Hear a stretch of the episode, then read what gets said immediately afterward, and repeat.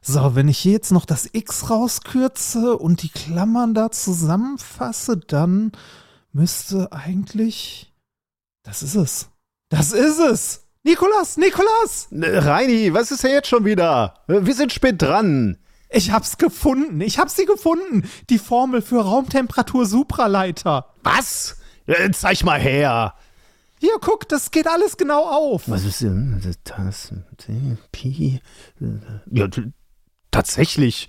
Äh, das ist ein sicherer Nobelpreis. Aber äh, sag mal, warum hast du die Formel auf unser Demo-Plakat hier gemalt?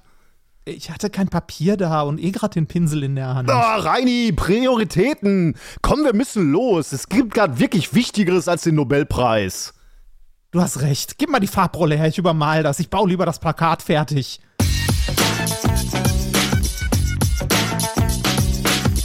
If you if you base medicine on on science, you cure people. If you base the design of planes on science, they fly.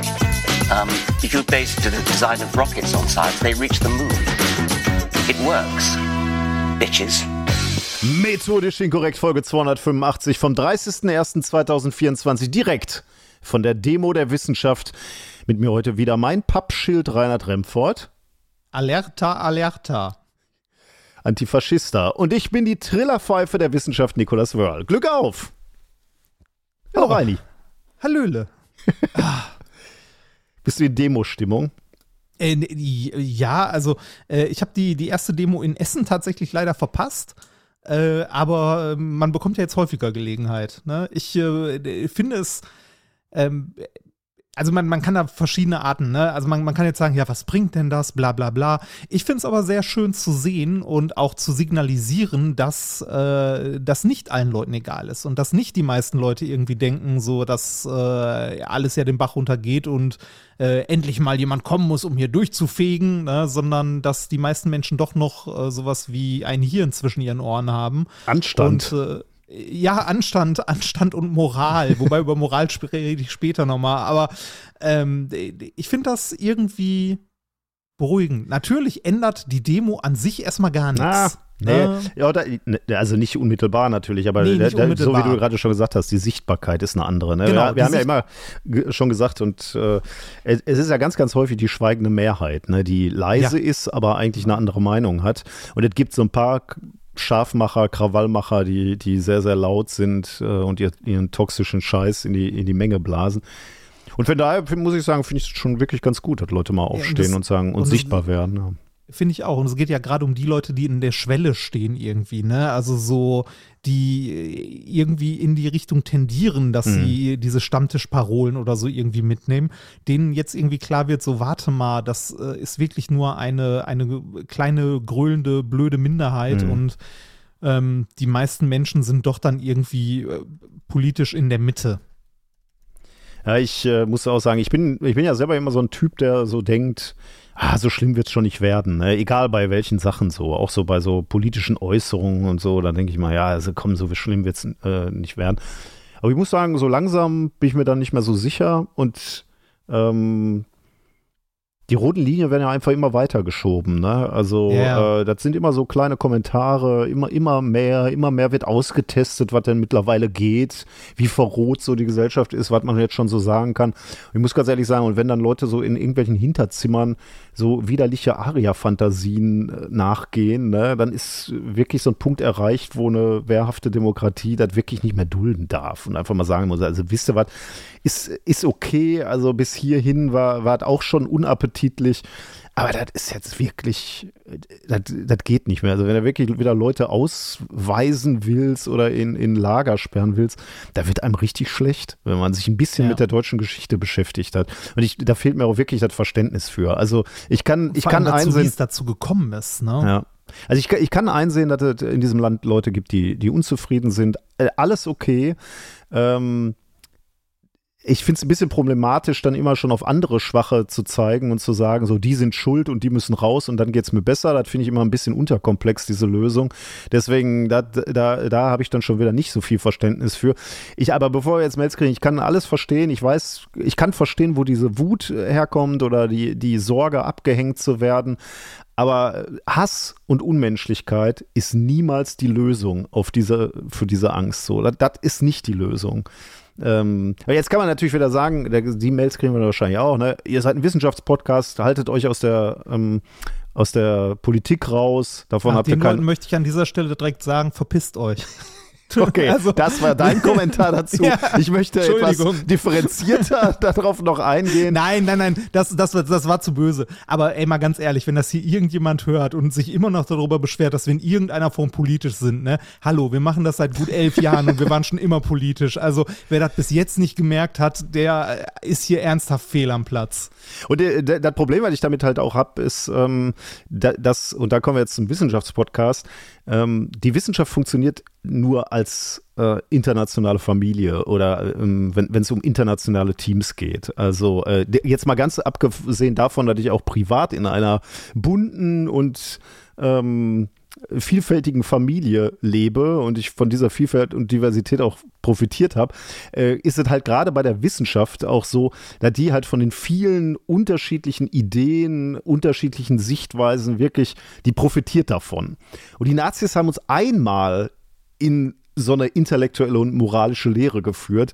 Das dürfen wir einfach nicht nochmal zulassen. Ich meine, da haben dann Wissenschaftler das Land verlassen, weil sie nicht mehr forschen durften. Da wurde einfach mal ganz dogmatisch von den Nazis gesagt, es gibt jüdische Wissenschaft und die machen wir nicht mehr. Und das ist einfach für die Wissenschaft also Denkverbote sind einfach ein Desaster für erstmal die Wissenschaft, aber dann auch moralisch natürlich sowieso, aber äh, dann auch für äh, technologischen Fortschritt. Das heißt, wenn jetzt eine Partei kommt und dogmatisch sagt, der Klimawandel kann nichts mit den Menschen zu tun haben, dann führt uns das äh, wirtschaftlich ins Desaster. Ja, das ist. Und ich verstehe das auch dumm. nicht, dass, dass, man so einer rückwärtsgewandten Partei folgt und sagt, ja, richtig, genau, weiter Verbrenner fahren.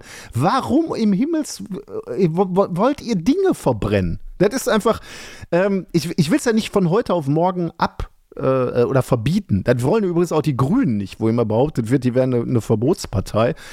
Ähm, aber wir müssen ja langsam mal überlegen, was die Alternativen sind und wo wir da schnell, wie wir da schnellstmöglich hinkommen. Und das kommen wir nicht mit Parteien, die sagen, das ist alles nicht so problematisch, äh, wir können so weitermachen wie bisher. So weitermachen wie bisher ist schon immer eine scheiß Idee gewesen und äh, ist für einen, für einen Wissenschaftler sowieso immer die falsche Denkweise. Denn so weiter wie bisher, so denken wir einfach nicht. Wir wollen immer was Neues entdecken und es soll immer vorwärts gehen. Wie gesagt, Wissenschaft funktioniert überhaupt nur in internationalen Teams. Wenn wir jetzt so weit sind, dass Leute Angst haben, in unser Land zu kommen, dann werden wir ein echtes Problem haben, weil dann werden wir auch noch intellektuell abgehängt. Ähm, und das kann sich dieses Land schon mal überhaupt nicht leisten, weil ein, der einzige Rohstoff, den wir überhaupt haben, äh, ist Know-how. Know-how. Ist Wissen, ist gute Ausbildung und sind Leute, die gut ausgebildet sind. Wenn wir uns das auch noch kaputt machen, weil Leute nicht mehr in unser Land kommen, dann gute Nacht. Ähm, deswegen äh, ist es nicht nur ein politisches Thema, sondern auch ein Thema, was sicherlich in, der, äh, in einem Wissenschaftspodcast was zu suchen hat. Ja, also es ist halt der Punkt, ne? es betrifft alle Bereiche des Lebens. Und um ähm, nochmal auf die Demos zurückzukommen, ich finde es schön äh, zu sehen, dass es da doch eine schweigende Mehrheit gibt, die sich dem halt widersetzt, äh, dieser äh, diesem Narrativ, dass alles scheiße ist und äh, ne, äh, wir einen Führungswechsel brauchen und bla bla bla. Ähm, man gewinnt damit natürlich niemanden, der jetzt irgendwie auf dem Punkt steht, dass er die AfD wählt. Ich glaube, du, find, du holst nur damit, dass Massen auf den Straßen stehen, keinen AfD-Wähler zurück. Das ist auch vollkommen egal, weil das sind, äh, das ist ja keine Mehrheit. Wichtig ist, dass man die Leute, die denken, geht, also es geht mich alles nichts an oder die irgendwie sagen, ja, wählen bringt ja nichts, dass man die Leute mobilisiert und dass die bitte bei der nächsten Wahl hingehen mhm. und wählen, weil das ist das, was am Ende den Unterschied macht. Ja. Und das, was wichtig ist. Ja, ja, ja deswegen, äh, deswegen finde ich es auch schön, dass die Leute da aufstehen und dass man das mal sieht, ja. Ich glaube, wir werden wahrscheinlich zu dieser, zu diesem Anfang dieser Folge unglaublich viele Mails bekommen mit Leuten, die anderer Meinung sind, die uns irgendwas sagen wollen oder sonst was. Schickt die bitte alle an politik.minkorrekt.de.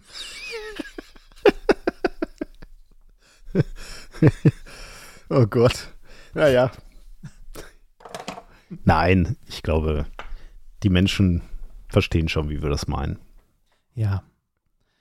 So. Was hast du erlebt, ähm, mein junger Padawan? Äh, was habe ich erlebt? Ach so, ähm, ich habe in der letzten Woche relativ viel erlebt und es war eine äh, spannende Woche. Ich habe unter anderem mal diesen äh, Blutzuckersensor, den mir jemand freundlicherweise überlassen hat, ausprobiert. Oh, du bist ein Cyborg und, jetzt? Äh, so ein bisschen, ja. Ich habe einen Sensor am Arm und ich kann äh, in äh, ein Minuten Schritten Echtzeit, oh, wenn ich das geil. so sagen möchte, kann ich meinen Blutzuckerwert Geil, du kannst oben Zucker reinkippen und dann kannst du gucken, wann die Cola im Blut ankommt. Ja. Wie, wie lange dauert das? Ähm, ja, ich habe es noch nicht ausprobiert. Also äh, ich würde wahrscheinlich nur so Stresstests machen. Oben ja, Cola rein. Ja, du hast auch keinen Diabetes. Ja, okay. Also wäre, glaube ich, also, ja, wobei so schlimm wäre auch nicht. Äh, ich sehe aber, ich sehe sehr deutlich, äh, wenn ich gegessen habe oder gerade auch wenn ich irgendwie ein Stück Schokolade gegessen mhm. habe oder zwei oder so, siehst du ein paar Minuten später oder ein paar, also, also ich habe es noch nicht, ich habe noch nicht auf die Uhr geguckt, wie lange es genau ist. Die Software ist auch ein bisschen scheiße, die Auflösung ist nicht ganz so dolle. Ähm, äh, dass auf jeden Fall der Blutzucker hochgeht. Ne? Oder irgendwie, äh, wenn du einen Apfel gegessen hast oder zwei oder so, dann siehst du auch, dass unmittelbar danach irgendwann der Blutzucker halt hochgeht. Boah, das würde ähm, ich ja ähm, gerne beim, beim Sport mal sehen, wie der Blutzuckerwert dann im ich, Blut runtergeht, wenn ich. Ich, ich habe, äh, ja, das, das habe ich gesehen. Ich war nämlich äh, Fahrradfahren die letzten Tage, zwischendurch mal. Nicht besonders viel oder lang, also jetzt nicht irgendwie stundenlang, sondern so etwas über eine halbe Stunde äh, mal berg hoch, berg runter mit dem Fahrrad. Und das habe ich deutlich gesehen. Mhm. Da konnte ich deutlich sehen, wie die äh, Kurve halt runtergeht. Also ich habe eine relativ gute Fettverbrennung, weil ich viel nüchtern Training auch gemacht habe, zu viel wahrscheinlich. Aber ich äh, fahre ja morgens auch mal Intervalle, anderthalb Stunden auf dem Rad. Ähm, da, da muss der ich esse dabei eigentlich nichts, weil, weil wenn, wenn, die, wenn die Intervalle entsprechend anstrengend sind, kannst du auch nicht viel essen. Ich, esse ich trinke dann schon so ein Zucker, also so ein isotonisches Getränk, so, äh, eigentlich um nachzuführen, aber eigentlich auch zu wenig. Der müsste eigentlich super in den Keller gehen. Das wäre super spannend. Wie, äh, du, du drückst den irgendwie auf die Haut und dann, oder schießt den in die Haut oder wie? wie? Genau, äh, das ist, also du, du hast diesen Sensor in dem Applikator wird der quasi geliefert, steril verpackt. Dann äh, machst du, also du machst ihn an deinen Oberarm, so und zwar an den Oberarm hinten, also beziehungsweise unten, mhm. äh, wenn du den Arm hebst. Und ähm, machst halt die, die Haut sauber, dann Alkohol, lässt das trocknen und dann äh, hältst, also nimmst du diesen Applikator, drückst den dagegen, ne, also machst den auf, halt steril verpackt, machst den auf und drückst den dann dagegen und äh, ich dachte erst, das tut bestimmt weh, weil du siehst, auch wenn du den aufmachst, so eine kleine Klinge da drin, mhm. so eine winzige. Aber äh, entweder haben wir da relativ wenige äh, schmerzempfindliche Nerven an den Stellen, also am hinteren äh, Oberarm, oder äh, das ist wirklich so fein, ich habe das so gut wie gar nicht gemerkt. Ja, ich meine, ich kriege ja jetzt gerade so eine Hyposensibilisierung, da kriege ich ja jede, jeden Monat eine Spritze in den Oberarm, ne? Die merkst du ja auch eigentlich nicht, ne?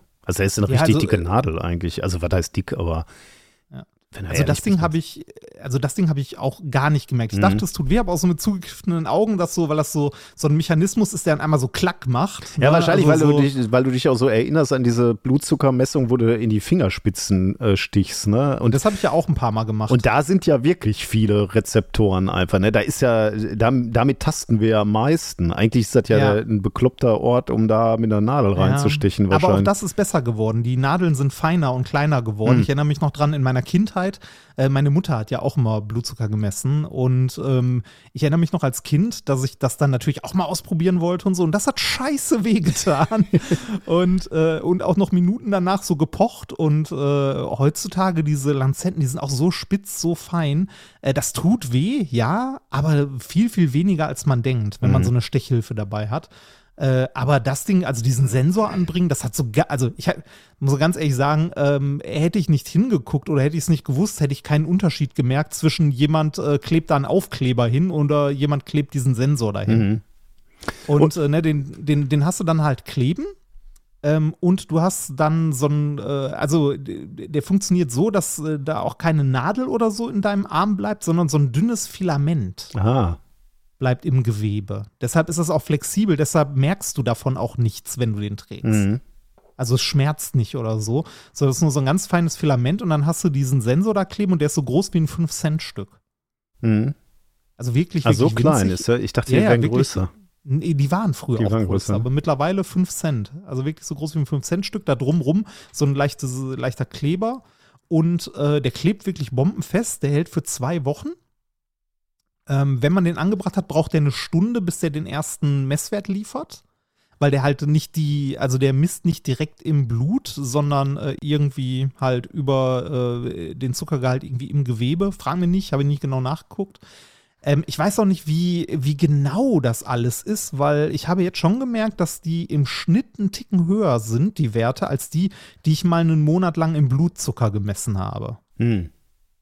Aber äh, trotzdem äh, ist es ein guter Richtwert. Also man kann, äh, man kann ganz gut sehen, äh, dass halt äh, nachts zum Beispiel ähm, der Zucker trotzdem noch weiter ansteigt, weil die Leber äh, Glucose produziert Ah. obwohl du nichts isst. Ne? Ähm, aber eigentlich regelt dein Körper das wieder ganz gut runter, es sei denn, du hast Diabetes, dann nicht so gut. Deshalb hast du dann morgens auch gerne mal, auch wenn du nichts noch groß gegessen hast, gerne mal einen zu hohen Blutzuckerwert als Diabetiker. Hm. Äh, und das sieht man da drin ganz gut. Und äh, das Ding zu tragen ist äh, wirklich angenehm. Also man merkt es im Grunde gar nicht. Und du kannst halt jederzeit dein Handy irgendwie zücken und mal gucken, wie sieht denn der Blutzucker aus. Ne? Ja, das Äh, wäre für, wär für mich die Hölle, weil ich, äh, ich bin ja so ein Ich habe schon überlegt, dir einen zu schenken. Oh, ich weiß. Ich habe hab ernsthaft überlegt, dir einen zu schenken, weil, äh, weil du gesagt hast, du willst es mal ausprobieren für Sport und so. Und die kosten, also äh, die kann man einzeln kaufen und die kosten so um die 60, 70 Euro. hm. Was, Also, einer? ähm, ja, ja, einer. Das heißt, du gibst jeden, alle zwei Wochen musst du 70 Euro ausgeben für so einen Sensor. ja, richtig. Zahlt da die Krankenkasse? Das kommt drauf an, wie du versichert bist. Ich mach mal einen Marker hier an der Stelle. Wäre schon ganz gut, wenn hier jetzt die Werbung kommt. naja, ähm, achso, okay. Ja. Das heißt, es gibt Ähm, Versicherungen, wo du das auch bezahlt kriegst oder wahrscheinlich auch gerade deiner Erkrankung. Ne? Wenn ich jetzt sage und äh, komme und Genau, sage, das ich habe da die Vermutung einfach nur, damit ich für, für den Sport mal so mein, mein Zucker Nee, messen kann, dann ist natürlich schwierig nicht. natürlich. Ähm, also wenn du Typ 1 Diabetes hast, also insulinpflichtig quasi, dann kannst du den sogar kostenlos bestellen und mal testen, wenn du willst. Hm, Ähm, interessant. Ich glaube, also äh, ich weiß nicht, welche gesetzlichen Krankenkassen das übernehmen, die privaten garantiert, ähm, aber in der gesetzlichen wahrscheinlich nicht. Hm. Nehme ich mal an. Kannst aber ist schon, ist viel Geld tatsächlich. Aber wie gesagt, mir wurde der netterweise äh, von einer Hörerin überlassen, die äh, den über hatte. Und äh, ich habe mir gedacht, dann probiere ich den mal aus und ist irgendwie interessant. Ja, auf jeden Fall. Ich ja so ein Daten-Nerd. Ich lese ja auch meine Sportuhr dann immer aus. Jeden Morgen kriege ich so ein Update. Äh, wie habe ich geschlafen? Wie ist meine Trainingsbereitschaft? Ich muss da jeden Morgen darauf gucken. Und das kann dazu führen, dass ich gut in den Tag starte, wenn meine Uhr sagt, du bist topfit heute. Wenn meine Uhr sagt, lass mal, du bist. Äh, äh, sieht heute nicht so gut aus, dann zieht mich das auch runter. Also ist Fluch und Segen gleichermaßen, muss ich sagen. Deswegen äh, Jetzt die Frage, solltest, solltest du so ein Ding haben oder ich glaube nicht. Ich gl- lass es mal. Lass es mal besser. Ich äh, bin jetzt in einem Ist ja nur Alter, wo 14 Tage. äh, ich bin jetzt in einem Alter, wo ich nicht mehr alles wissen muss über meinen Körper. Ich bin froh, wenn ich morgens aus dem Bett komme, dann ist okay. 65,90 Euro. Schön. Äh, kleine Hausaufgabe für dich. Du kannst uns nächstes Mal mal Ja. erklären, wie so ein Ding funktioniert. Das würde mich wirklich interessieren. Was macht das da eigentlich in der Haut? Ist das nicht Das interessant? eine, äh, äh, ja, könnte ich mal gucken, ob man das rausfindet, ähm, ob die das verraten oder nicht. ah, ich glaube schon. Äh, okay, vielleicht auch nicht. Also kannst du recht haben. Dass das Ich, ich habe es ich hab's, äh, nicht recherchiert tatsächlich. Ich habe in den letzten Tagen ein bisschen gelesen, was die Genauigkeit angeht. Da ist die Studienlage wohl wirklich dünn. hm. Ähm, aber äh, ich, ich guck mal, vielleicht finde ich es ja raus. Ja. Okay, ähm, ich habe nicht so viel erlebt äh, irgendwie, aber ich habe äh, ich hab Oppenheimer nochmal geguckt, äh, gestern mit Oh, der und? Familie. Mein, mein Sohn wollte ich den auch mal zeigen. Der ja, weil du bist ja morgen beim Livestream. Danke. Danke, dass ich nicht das nicht selber machen muss. Beim Arte-Livestream Wissenschaftler reagieren, genau. Ähm, das findet ihr in, der, in den Shownotes. Mittwoch, also der 31. Januar um 19 Uhr, genau. Ähm, der Film ist fast noch mal besser, wenn man den zweites Mal sieht, muss ich sagen. Oder liegt daran, dass ich nach, ich bin ja völlig unvorbereitet in diesen Film gegangen. Ja, und du Also- weißt, was du zu erwarten hast, ne, wenn du den das zweite Mal Ja, siehst. und äh, ich äh, kannte das Leben von Oppenheimer nicht. Äh, überhaupt nicht. Ne? Das heißt, ich bin da völlig unvorbereitet rein in den Film und habe mir den angeguckt und war total fasziniert von, von diesem Leben und habe mich danach, also am nächsten Tag habe ich mich hingesetzt und äh, gelesen, einfach so. Ne? Was findet man noch so zu ihm? Was, was waren das alles für Leute, die da in dem Film vorgekommen sind? Das war ja auch einfach viel. Äh, und diese ganzen Beziehungen und die Geschichte ist ja auch nicht so ganz linear und sprunghaft äh, ist die erzählt und dann, dann versteht man ja auch nicht alles. Und jetzt beim zweiten Mal habe ich halt wirklich alles verstanden und weiß, wer diese Leute sind und was die für Rollen spielen. Und dann ist das irgendwie noch mal geiler, muss ich sagen. Also ähm, dat, in diesem Film passiert, der geht ja drei Stunden, ne? aber ich muss jetzt wieder sagen, der ist so schnell erzählt, da passiert dermaßen viel. Die einzelnen Szenen sind so dicht getaktet, bam, bam, bam. Dann ist er hier, dann ist er da, dann spricht er mit dem. Also krass, wie schnell eine, ein Film erzählt sein kann, der drei Stunden geht. Und der ist einfach Der drei Stunden ja, lang. drei Stunden waren wir da Krass. drin. Ich glaube mit, Okay. ich glaube mit Pause, oder im Kino. Wenn ich, wenn ich jetzt gerade überlege, ich glaube, wir hatten eine Pause. Aber sicher bin ich mir nicht mehr. Nee, äh, oder? Oder haben wir ihn Boah, nee, ich durchgeguckt? bin, boah, ich bin mir gerade auch nicht sicher. Ich weiß, dass ich pinkeln musste. Ich glaube, es gab eine Pause.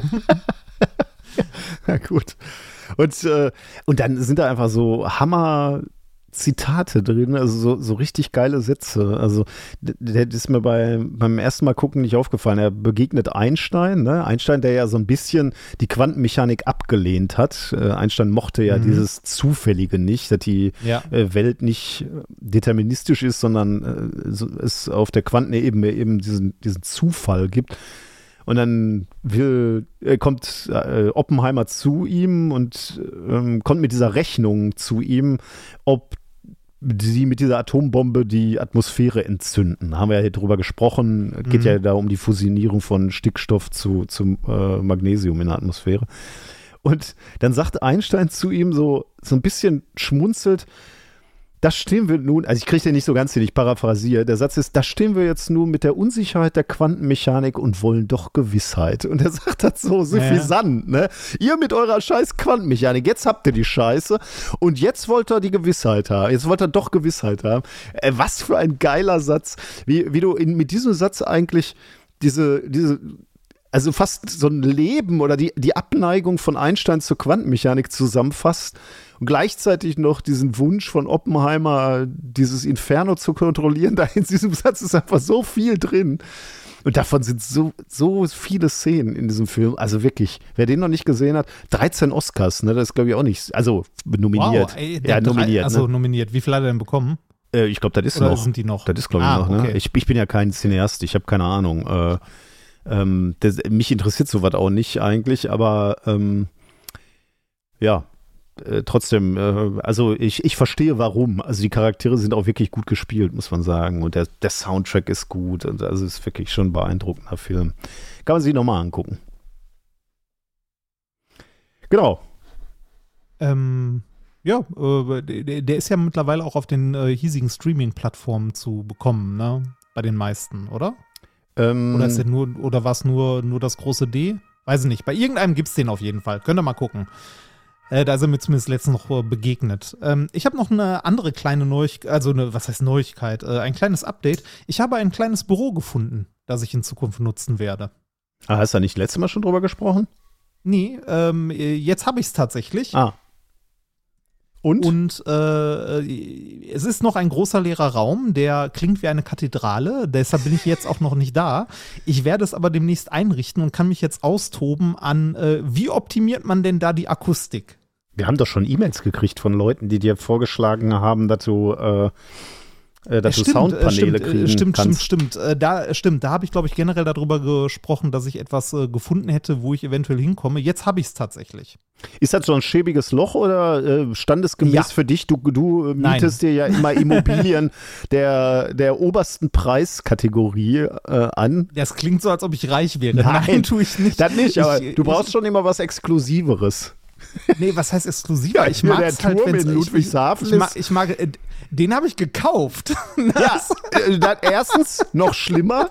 Zweitens Und nur, äh, nur ein Teil davon. ist also das die Wohnung. absolute Premium-Immobilie in Ludwigshafen, zumindest wenn wir die? Google-Rezession zu Rate ziehen. Da gibt es keine Immobilie, die besser bewertet ist. Ja, richtig. Äh, das ist so ein, so ein Widerspruch in sich, ne? Eine Luxusimmobilie in Ludwigshafen. Das stimmt. nee, äh, der, der hat, der, äh, der Turm hatte, glaube ich, bevor wir da eingezogen sind, fünf Bewertungen. Wer bewertet denn so einen Turm? Also, äh, das ist das sind doch Hörer. nur. Hörer und Hörerinnen Ja, gut, haben mittlerweile klar. Aber äh, du hast ja gerade gesagt, bevor ihr da eingezogen seid. Ja, hatte der fünf. Ja, so Leute, die da vorbeigehen und sagen, sieht nett aus. Oh, super. Ich Ernsthaft? Es gibt. Ja, so was gibt Ach du Scheiße. So was gibt es. Na gut. Ähm, ja, ich, ich, bin, ich bin mal gespannt, wie das, äh, also wie das für mich wird, ähm, dort dann auch zu arbeiten und bei der Aufnahme dort zu sein und für Aufnahmen und so immer dahin zu fahren. Hm, ich bin auch gespannt. Du warst ja nicht so überzeugt. Vielleicht Ich- kommt das noch. Alles, äh, also ausprobieren kann man ja alles. Deswegen, Richtig, genau, ja. genau, ausprobieren kann man es mal. Ich äh, denke noch drüber nach, ob ich dort eine Kaffeemaschine haben möchte oder darauf verzichte. also die Zeiten, die ich mit dir zusammengearbeitet habe, da war das allererste, was reingetragen wurde von der Kaffeemaschine. Deshalb, deshalb überlege ich ja, ob ich das da möchte oder nicht, weil sonst trinke ich den ganzen Tag zu viel, äh, zu viel Kaffee. Aber eine Küche oder sowas hast du da nicht, ne? Das ist ein Raum. Äh, das ist ein Raum, da ist äh, in einer Ecke tatsächlich ein Abfluss und ein Wasseranschluss. Da könnte also so eine Küchenzeile hingestellt werden. Hm, schön. Das wir gucken uns das mal zusammen an. Aber sonst habe ich, äh, habe ich auch nicht viel zu erzählen. Also nichts, was ich in dem Podcast gehört sonst. Wir können eigentlich direkt heute mit der Wissenschaft anfangen. Genau. Äh, Kommentare haben wir auch nicht, äh, beziehungsweise wir haben sehr, sehr viele Kommentare gekriegt. Äh, in, insbesondere von Lead-Generatoren, also von Leuten, die Ah, sie in diesem oh, Bereich. ja. Äh, Oh. Und ich musste feststellen, huh, also da ist mal Wespennest, wenn das wir da gestochen haben. Also es gibt ja schon Meine mal. Frau hat mich darauf auch angesprochen, als sie die Folge War- gehört hat. War sie auch, äh, ist sie ungehalten über uns, Ja, über mich? ungehalten Oder? nicht, aber sie hat sich gewundert, dass wir das so komisch finden, äh, weil äh, sie sich äh, lange Zeit in einer Welt bewegt hat und das ja auch immer noch tut, in der so gesprochen wird. Ja, In der Leute, in, in, in der Leute diese Worte benutzen, ohne es ironisch zu meinen. Ich weiß gar nicht, warum, wir, warum uns so übel genommen wurde. Wir haben ja nur gelacht darüber, weil wir diese, diesen Sprech, diesen Business-Sprech lustig fanden. Äh, Also, dass die Leute dann da so, ähm, also einige haben uns einfach nur gesagt, ja, ne, ist aber wirklich wichtig und so, da finde ich auch okay. Manche waren auch so ein bisschen pikiert, muss ich sagen. Und haben dann gesagt, ihr macht das selber, wenn ihr ein Newsletter habt und so. Ja, ist ja gut, wir nennen es nur nicht äh, Lead Generation, sondern wir, das ist mir schon klar. Ich habe ja auch nie gesagt, dass das nicht wichtig wäre, für, um, um Produkte zu verkaufen. Meine Güte, kann man sich wichtig nehmen.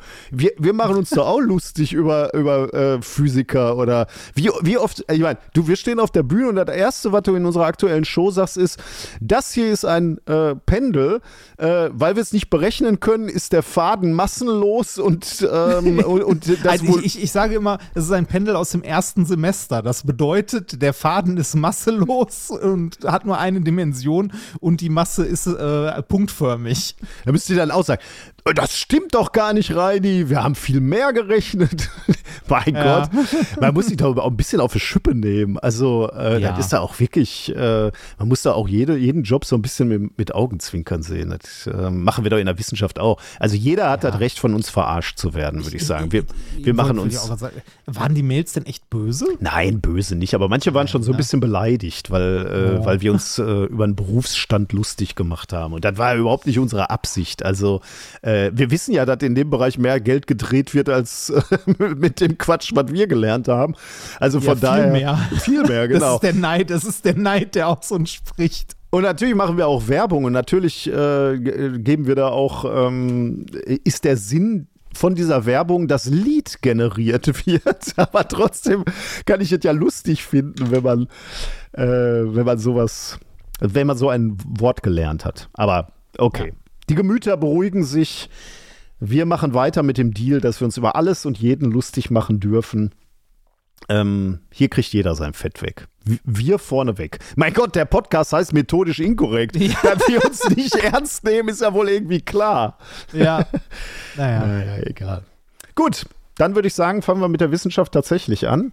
Und äh, zwar mit dem äh, Thema Nummer eins. Thema Nummer eins heißt David gegen Goliath. Wir beide sind ja immer fasziniert, da wir, da können wir mal wieder Klischees bedienen, aber es ist ja wirklich so.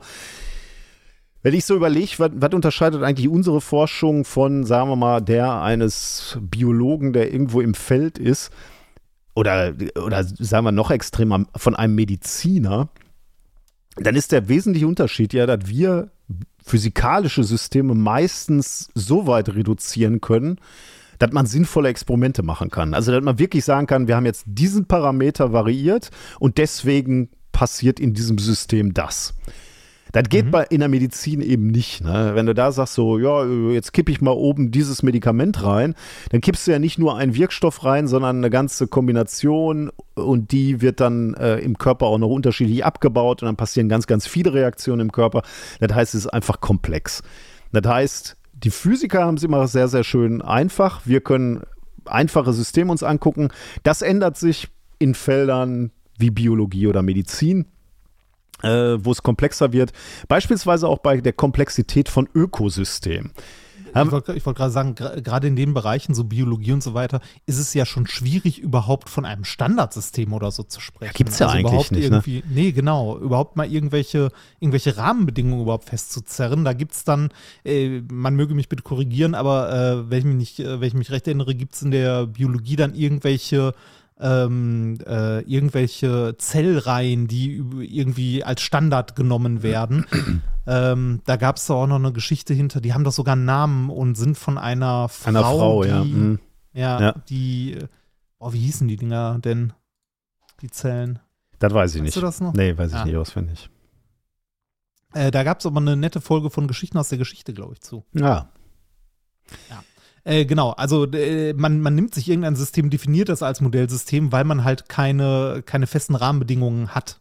Und aber, es wird dann halt sehr schnell sehr komplex. Genau, aber das ist ja natürlich auch schwierig. Ne? Du könntest natürlich jetzt sagen, ja, mich interessiert das Verhalten von dieser Käferart, ähm, aber ich will das jetzt mal isolieren, deswegen packe ich die in dieses Terrarium. Aber dann änderst du natürlich auch die Art und Weise, wie diese Viecher leben, sage ich jetzt mal, und sich verhalten. Äh, deswegen dann, dann fragst oder um bei deiner Zellkultur zu, zu bleiben, gut, dann guckst du die Zellkultur an in der Petrischale. Aber das ist halt auch die Frage, verhält sich verhalten sich die Zellen genauso, wenn sie in einem Körper sind, ne, als wenn sie nur in der Petrischale ja. unter optimalen Bedingungen sind. Es, äh, es sind übrigens HeLa-Zellen nach Henrietta Lachs. Henrietta Lachs heißt die und die. Oder achso, Lex. Ach, und Hela wegen, wegen Henriette und Lachs. Ah, ja. okay. Hm. Ja. Ähm, ja, äh, Ökosysteme sind so etwas, was komplex ist, weil in diesen Ökosystemen per Definition ja ähm, Lebewesen aus verschiedenen Arten zusammenkommen und äh, die haben, leben nicht nur so nebenher und beeinflussen sich nicht, sondern die haben ja teilweise eine echt, ein echt komplexes Abhängigkeitsverhältnis. Ähm, ja. Und wenn, wenn dann. Manchmal auch mehr als zwei, ne? Also so ganze äh, Ketten, immer. das hatten wir ja auch schon mal. Äh, also ja. eigentlich ja immer, ne? Also das ja, ist ja, jetzt stimmt. nicht so, äh, also sagen wir mal, wenn es den Bienen schlecht geht, heißt das ja nicht, äh, dass nur äh, keine Ahnung, keine Apfelbäume mehr befruchtet kriegst, sondern dann bricht ja, oder jetzt mal ein bisschen übertrieben gesagt, dann, ja, dann muss ich erstmal wieder ein Gleichgewicht finden, weil das mehr oder weniger alle dann beeinflusst. Mhm. Genau, das ist der, genau der Punkt. Wenn du so ein Ökosystem störst, dann kann das mitunter auch überraschende Folgen äh, haben. Wir erinnern uns an diese Kaninchen, die in Australien eingeschleppt wurden. Ne? Das ist für ja. mich immer so das, oh, ja. äh, dieses Paradebeispiel ähm, weil, weil das natürlich, also du, du bringst, ich, ich musste das nochmal nachlesen, weil das ja so irre ist, 1859 am Weihnachtstag sind 24 Kaninchen aus England ähm, in Mel Melbourne äh, angekommen irgendein Geschenk für so einen Typen, das war so ein englischer Siedler, der hatte da ein Landgut und der wollte eine Kolonie von Kaninchen züchten. Das ist ihm gelungen und zwar noch viel mehr, weil diese Kaninchen sich halt unkontrolliert vermehrt haben und diesen gesamten Kontinent überrannt haben und ja, den Kontinent auch geprägt haben oder zumindest das Ökosystem geprägt haben. Und so kann das halt gehen. Ne? Du bringst irgendeine äh, invasive ähm, Spezies rein und plötzlich äh, muss sich das gesamte Ökosystem neu ausrichten, wenn du so willst. Das, das haben sie auch mal schön in einer Simpsons-Folge aufs Korn genommen, wo ähm, Bart, ich glaube, auch nach Australien geht, um äh, zu gucken, ob die Klospülung da in sich in die gleiche Richtung dreht. Und äh, da schleppt er, glaube ich, einen Frosch oder so mit ein und auf dem Rückweg äh, in die USA dann irgendein, ich weiß nicht mehr, irgendein australisches Tier. Das ist ja schon krass, ne? Also das, ähm, also irgendwie krass, dass das passiert, aber dann auch irgendwie krass, dass das so selten passiert. Ich meine, wir sind so eine dermaßen globalisierte Welt. Ständig gehen irgendwo welche Container an Land und wahrscheinlich irgendwelche Viecher springen da raus, unbemerkt. Mhm. Und irgendwie hat man das Gefühl, dann sind wir doch relativ robust. Oder wir kriegen, wir beide kriegen das gar nicht so mit, wie viele äh, Spezies gibt, die ähm, in Ökosystemen Ärger machen. Weil von einer dieser Spezies will ich jetzt hier ähm, berichten, geht nämlich um noch kleinere Invasoren als ähm, das, was wir gerade also mit den Kaninchen als Beispiel hatten. Hier geht es wirklich um David gegen Goliath eigentlich. Es geht nämlich um Ameise gegen Löwe. Ameise ist David, Goliath ist okay. der Löwe. Ähm, man beobachtet nämlich eine Ameiseninvasion in Kenia und zwar in einem Naturschutzgebiet. Und dort führt diese Invasion von Ameisen dazu, dass Löwen weniger Zebras erbeuten. Also es ist nicht so, dass die Ameise jetzt direkt die Löwen angreift, aber über Umwege, über Bande quasi ähm, okay. ähm, haben die Löwen mitunter ein Problem mit diesen Ameisen. Das ist eine Publikation von der University of Wyoming. Die äh, Studie ist in Science erschienen und heißt Disruption of an Ant Plant Mutualism Shapes Interactions between Lions and their Primary Prey. Veröffentlicht am 25. Januar 2024. Diese Forscherinnen und Forscher haben in einem Naturschutzgebiet in Kenia gearbeitet, irgendwie ja, nah am Äquator. Und die haben da über Jahre hinweg das Ökosystem untersucht. Also wirklich über äh, Jahre, heißt glaube ich sogar Jahrzehnte. Ich glaube 30 Jahre, äh, drei Jahrzehnte haben sie das da äh, untersucht. Okay. Und zwar mit allen möglichen Messungen im Gelände. Man, man fragt sich ja, also wie, wie kann man ein Ökosystem überwachen oder vermessen? Ne? Wo fängst du da an? Also da müsstest du dir Erde angucken und die ganzen Tiere, die da rumrennen.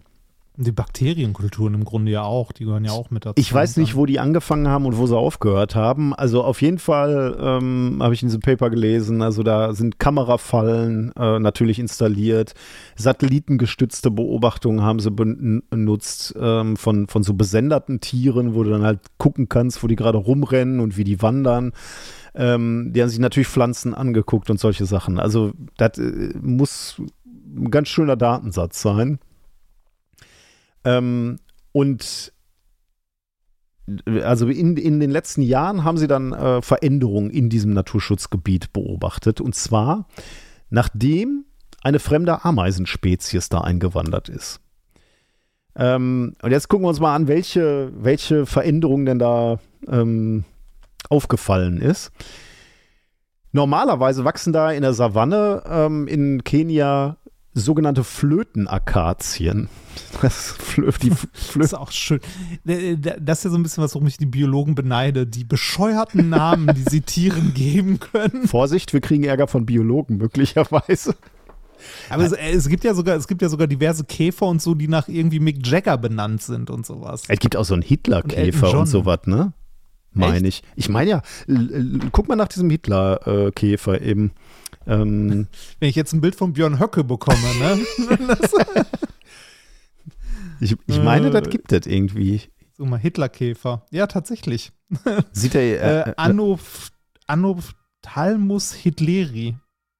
Aber ich weiß gar nicht mehr. Ich glaube, das wäre heute nie, zum Glück nicht mehr erlaubt. Also ich glaube, das, äh, ich weiß gar nicht mehr, warum der so heißt. Na, kann ich nächstes Mal mal bei Snackable Science erzählen, vielleicht. Da erzähle ich schon, wie die Sensoren funktionieren. Stimmt, ja. okay. Dann machen wir das irgendwann anders. Ähm, genau. Flötenkastanien. Das sind so strauchähnliche Pflanzen. Ein paar Meter äh, werden die hoch. Und die, liest du jetzt über diesen Hitlerkäfer? Oder? Gut. Nein, nein, nein, nein. Ähm, das wolltest du ja machen. Ja, ja, danke. Ja. ähm, also die, äh, diese, diese Pflanzen werden ähm, einige Meter hoch und die haben eine Symbiose mit Ameisen und, mit, und zwar mit Ameisen der Gattung Crematogaster. Ähm, und warum? Also wo, wo, worin liegt diese Symbiose begründet? Was haben die Ameisen davon und was haben die Sträucher davon? Die Ameisen haben erstmal davon, dass diese Akaziengewächse Nektar produzieren, äh, aus, von dem sich dann die Ameisen ernähren können. Ähm, der ist wohl relativ kalorienreich und äh, nutzt den Ameisen und Sie bekommen von diesen Akazien noch zusätzlich Unterkünfte gestellt, denn diese Akazien bilden wohl so knollig angeschwollene Hohle, Dornen aus und in denen können die Ameisen sich halt äh, niederlassen quasi. Das ist schon mal der Vorteil, den die Ameise davon hat. Die Frage ist jetzt. Okay, aber das, aber, aber das ist Zufall, oder? Weil die Ameise gehört da ja eigentlich nicht hin. Nee, nee, äh, das sind jetzt noch die normalen Ameisen. Danke, oder? dass du das äh, nochmal so, hinterfragst. Das, so, sind jetzt, äh, das ist ja, eine okay. ganz äh, schöne und harmonische Symbiose und diese äh, Ameisen der Gattung Crematogaster, die leben da schon ewig und äh, alles okay, cool. Okay, also das ist alles ja. cool mit denen.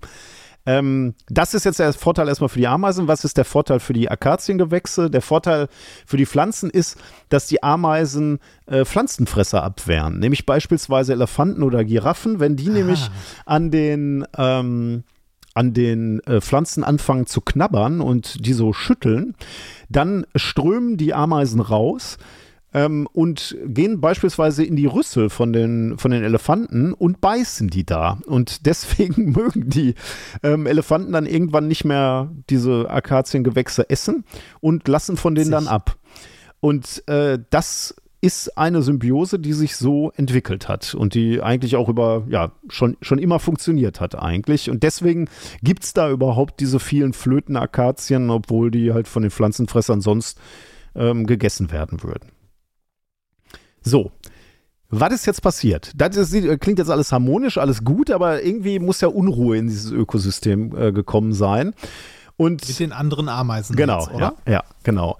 Ähm, das ist nämlich so, dass äh, seit zwei Jahrzehnten irgendwie in diesem Naturschutzgebiet eine neue Spezies, eine neue Ameisenspezies eingedrungen ist. Phaidole megacephala.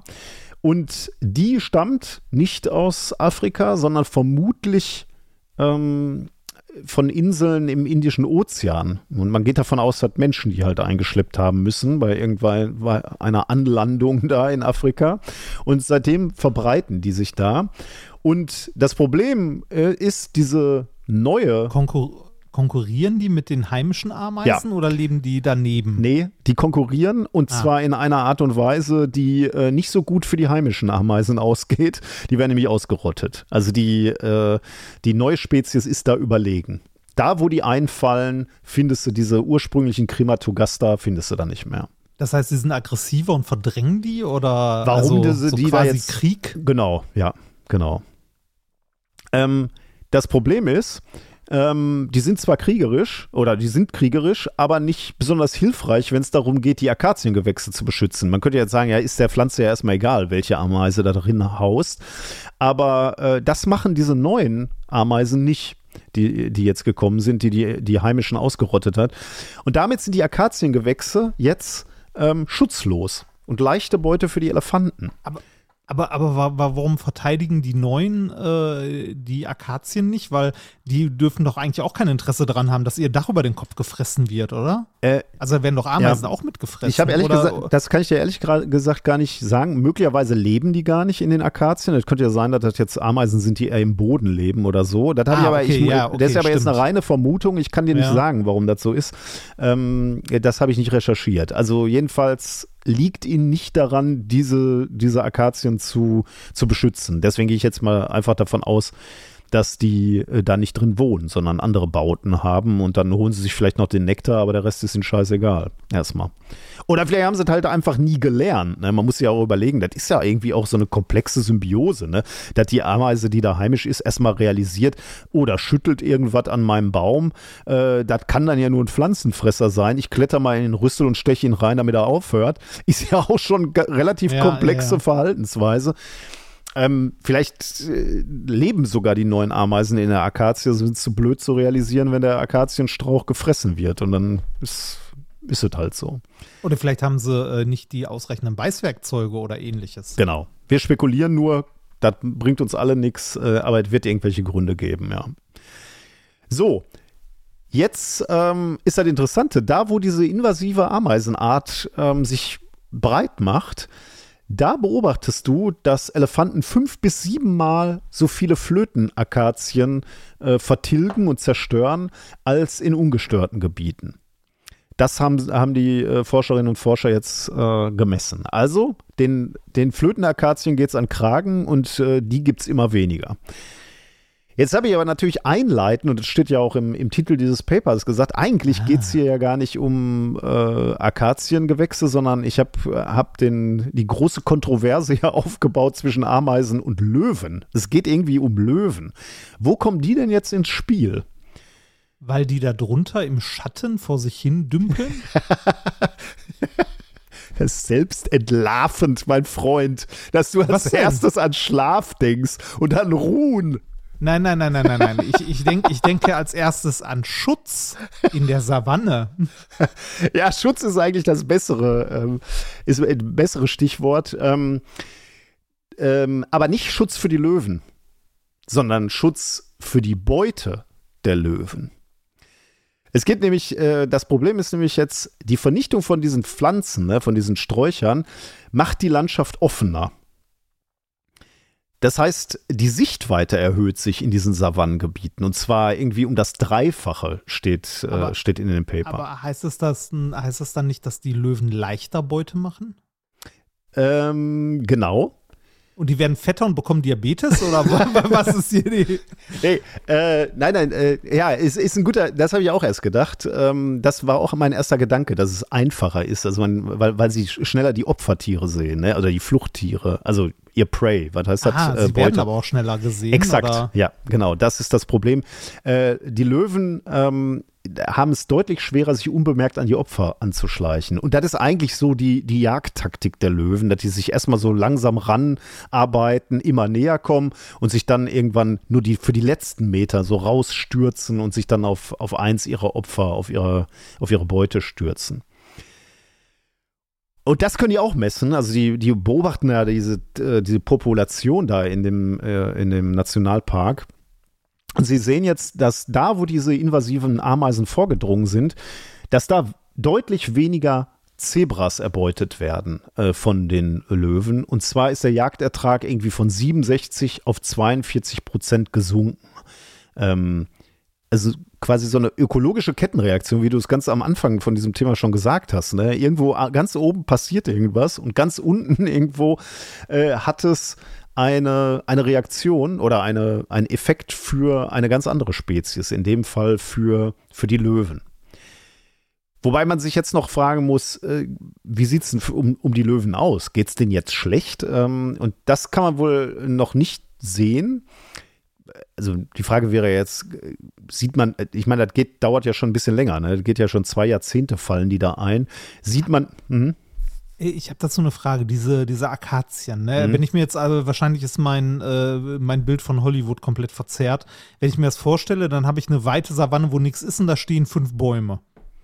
Ne? Ja. Ähm, macht das den Unterschied? Ähm, du kannst mal auf das Paper klicken, wenn du willst. Ähm, da siehst du Bilder, äh, wie das vor 20 Jahren aussah und wie das vor. Ah. Ähm, kann, kann man, kann man die hier, kann man das Paper ja. hier öffnen? Ich weiß gar nicht. Ähm, Natürlich nicht, weil Kann man wir nicht in der Universität ja. sind. Ärgerlich. äh, also ja. da, da, sind Bilder drin, ähm, da, da, kannst du Fotos sehen, wie das früher mal aussah und wie das jetzt aussieht. Das macht schon einen Unterschied, würde ich sagen. Also das ist schon, ähm, also heute sieht es so aus, wie du es gerade geschildert hast, nämlich, dass da irgendwie so fünf so ver verkrüppelte Sträucher rumstehen. Aber, also ist vorher nicht ein dichtes Buschwerk gewesen oder kein Urwald, aber da standen schon ein paar mehr Bäume und das scheint wohl einen Unterschied zu machen, ja. Okay. Hätte ich nicht gedacht. Aber ich habe ne, hab ja auch keine Ahnung. Ja, ja, genau. Also ich, äh, ich auch hier, nicht. Ah, warte mal, ich kann die, äh, die Materials runterladen. Vielleicht ist das da drauf. Also das ist so ein Foto, da kannst du eigentlich äh, kannst du ja, drauf gucken. geöffnet werden. Nee. Ähm, jetzt könnte man die Frage stellen, okay, sieht man denn schon äh, einen Effekt von, für die Löwen, außer dass sie weniger Zebras zu, zu essen kriegen, sprich schrumpft beispielsweise diese Löwenpopulation. Ähm, das kann man wohl noch nicht sehen. Äh, und das liegt vermutlich daran, dass die Löwen jetzt umsatteln und sich neue Opfer suchen. Die scheinen Ah. nämlich jetzt äh, auf äh, Büffel zu gehen, Kaffernbüffel, die da auch leben. Äh, und das können sie auch den Daten entnehmen, dass die jetzt bevorzugt gejagt werden als Nahrungsquelle, als alternative Nahrungsquelle. Und ähm, das machen die Löwen nicht so gerne, weil Kaffernbüffel viel größer sind und schwerer äh, zu reißen sind als so Zebras. Ähm, was dann wiederum dazu führt, dass sich wohl die Jagdmuster geändert haben, weil die Löwen jetzt zusammenarbeiten müssen. Äh, die können jetzt nicht alleine jagen oder in, in Kleingruppen, sondern die brauchen etwas größere Gruppen, um eben diese Büffel zu jagen und zu erlegen. Und diese Verhaltensänderungs diese Verhaltensänderung kann man wohl auch beobachten in diesem äh, Naturschutzgebiet. Okay, also man, man sieht, dass die neue Gruppen bilden, oder? Genau. Mhm. Grö größere Gruppen, dass die in größeren Gruppen jagen. Also ähm, man, man könnte sagen, dadurch, dass Ameisen in dieses Naturschutzgebiet eingefallen sind, wirst du in Zukunft größere Löwenrudel dort finden, weil die in größeren Gruppen jetzt da umherziehen. Da würdest du ja erstmal sagen, was ist denn da der Zusammenhang? Aber den Zusammenhang haben wir jetzt hier gerade dargelegt. Der ist komplex und der geht über, über Eck und über Bande, aber am Ende lauf, läuft eine größere Gruppe Löwen rum, weil Ameisen da irgendwann mal eingefallen sind. Genau. Äh, ich habe das Bild, ich habe das Bild mittlerweile gesehen Ah, und äh, die Google Bildersuche hat es mir rausgespuckt, wenn ich den Titel gegoogelt Ah, habe sehr von gut. dem äh, von dem Paper und das ist schon deutlich krass. Krass, ne? Also das Was für eine Auswirkung ein so eine scheiß Ameisen, also ne, so eine Ameise haben kann. Wahnsinn. macht man gar nicht glauben, ne? Also das Nee. ist schon echt krass. Ich, äh, du, das Bild findet man übrigens auch bei fürst.org. Da gibt es einen Artikel darüber. du warst noch nie in Afrika, ne? Nee, ich war noch nie in Afrika. Du? Nee, ich auch Also nicht. Ähm, also und irgendwie, ähm, ich fand das immer spannend, äh, andere ähm, Regionen, also so Klimaregionen sich mal anzugucken, ne? Und irgendwie, Ja. äh, also mal im Dschungel zu sein oder so. Aber äh, Afrika und so, so eine, so eine Savanne oder so eine echte Wüste, ne? So, so eine Sahara, habe ich leider noch nicht gesehen. Also Afrika ist, äh, war immer hoch auf meiner Liste, aber ich habe ich habe das ja immer früh damit verbunden, dass ich gesagt habe, okay, wenn schöne Konferenzen, die sind ja, die ziehen ja, ko große Konferenzen ziehen ja so über die Welt, ne, und sind immer an, an unterschiedlichen Orten. Und dadurch war ich halt relativ viel in Süd- und Nordamerika und in Asien, aber leider war Afrika da auch häufig ausgespart. Und deswegen ja, war ich, Afrika ist, war ich in, noch nie in ist bei uns Afrika. aber auch echt ein blinder Fleck. Ne? Also das sagen äh, Holgi und Kader in, äh, in ihrem Podcast ja auch häufiger. Ähm, und äh, ich habe mich da letztens mit meinem Bruder darüber unterhalten, der ja äh, Erdkundelehrer ist und das auch halt im Unterricht behandelt. Und der meint, äh, Afrika ist für uns, äh, also für, für unsere Gesellschaft komplett, ein komplett blender Fleck. Und damit hat er vollkommen recht. Also äh, nehme ich mich auch bei weitem nicht von aus. Ähm, ich könnte dir keine zehn afrikanischen Länder nennen. ich glaube, nennen kannst du die noch, aber wenn du die finden solltest auf dem afrikanischen hört's, Kontinent, da ist er hört's sofort vorbei, ne? Also. Ja. Ja, und, und da, dabei ist das ja so nah, ne? Also, äh, Ja. ich meine, jeder von uns war, sagen wir mal, schon, also nicht jeder, aber war, war schon mal in Italien und dann ist ja nicht mehr viel, ne? Da muss ja nur noch ein Stück weiter. Ja. Und das ist ein Und ganzer Kontinent. Riesending, riesig, ne? ne? Ich habe, äh, wahrscheinlich kommt meine Faszination und meine Sehnsucht äh, nach Afrika. Ich habe äh, allerdings auch irgendwie so, äh, weil ich will jetzt auch so Fernreisen und so finde ich auch immer problematisch und dann auch, äh, ähm, ja, weiß ich nicht, macht man ja auch irgendwie nicht mehr so. Deswegen, ich könnte es ja einfach mal machen, ne? aber irgendwie, weiß ich nicht, also, weiß ich nicht, ich, ja, ma, ma, ich habe es jedenfalls noch nicht gemacht und ähm, ich, ich glaube, meine Faszination für diesen Kontinent stammt von einem Spiel auf dem C64er. Ich glaube, das, das Spiel hieß Heart of Africa. Ich weiß nicht, wer, wer, wer das jetzt hier hört und sagt, ja, ich erinnere mich. Ihr seid offiziell alt, genauso wie ich. Das war auch Heart so ein, das war, das war so ein Spiel. Du bist, du bist halt durch Afrika gerannt und musstest das Herz von Afrika finden, irgendwie so ein Artefakt. Und das war für mich als Spiel schon die Offenbarung, weil das war so ein, eine Riesenwelt, durch die du gelaufen bist. Und du hast so Flüsse entdeckt und konntest da entlang laufen und du hast ähm, konntest halt auch so äh, Völker entdecken und andere, ich, ich weiß nicht, in meiner Erinnerung ist das absolut faszinierend, das Spiel. 1985 erschienen, äh, die Computer Gaming World äh, schrieb dazu 1986, ähm, Something which none of the partici äh, participants will soon forget. okay, das ist mal eine Ansage. Ja, Heart of Africa, habe ich nie von gehört. Nee, das ist auch wirklich, das, ist vor äh, deiner dafür- Zeit. Das muss man einfach, Ja. das muss man wirklich so sagen. Ähm, ich, ich bin dann immer, ab und zu googelt man ja so Screenshots von seinen alten Spielen, ne? Ähm, Oh ja, ganz, ganz schlechte Idee. und ich bin immer erschrocken. In der Erinnerung sieht das ja absolut fantastisch aus, ne? Oh ja, hier ist es. Mein Gott. Ja, gut. Ich habe das auch immer so äh, bei, bei Spielen aus äh, meiner späteren Jugend, sowas wie Final Fantasy oder so. So die, äh, die ersten 3D-Spiele auf der Playstation, also, also, also auf der aller, allerersten, als halt äh, aus der ähm, 16-Bit-Ära irgendwann halt die 3D-Ära wurde. Die Sachen sind alle unglaublich schlecht gealtert. Also frühe, frühe, frühe 3D-Grafik ist unglaublich beschissen Hm. gealtert. Kann man sich heute nicht mehr angucken. Naja. Gut. Ja, äh, interessantes Thema. Also fand ich wirklich schön. Ähm, äh, was äh, auch interessant ist, mein Thema, also äh, in meinem zweiten Thema geht es auch um Ökosysteme und so weiter. Hm. Und das ist nicht abgesprochen, das ist äh, aber trotzdem sehr interessant. Zwischendurch machen wir aber ein bisschen Snackable Science. Oh, du hast heute was mitgebracht, ne? Ja, äh, heute habe ich mal was rausgesucht und ähm, es, es geht um äh, Männer, also Herrenmode. Herrenmode. Es geht um Herrenmode. Es geht um Herrenmode. Ja, es. Äh, oh Gott, hoffentlich es stellst du mir keine Frage. Nee, es, es geht am Ende um eine kleine Studie. Doch, eine Frage stelle ich dir. Trägst du manchmal eine Krawatte?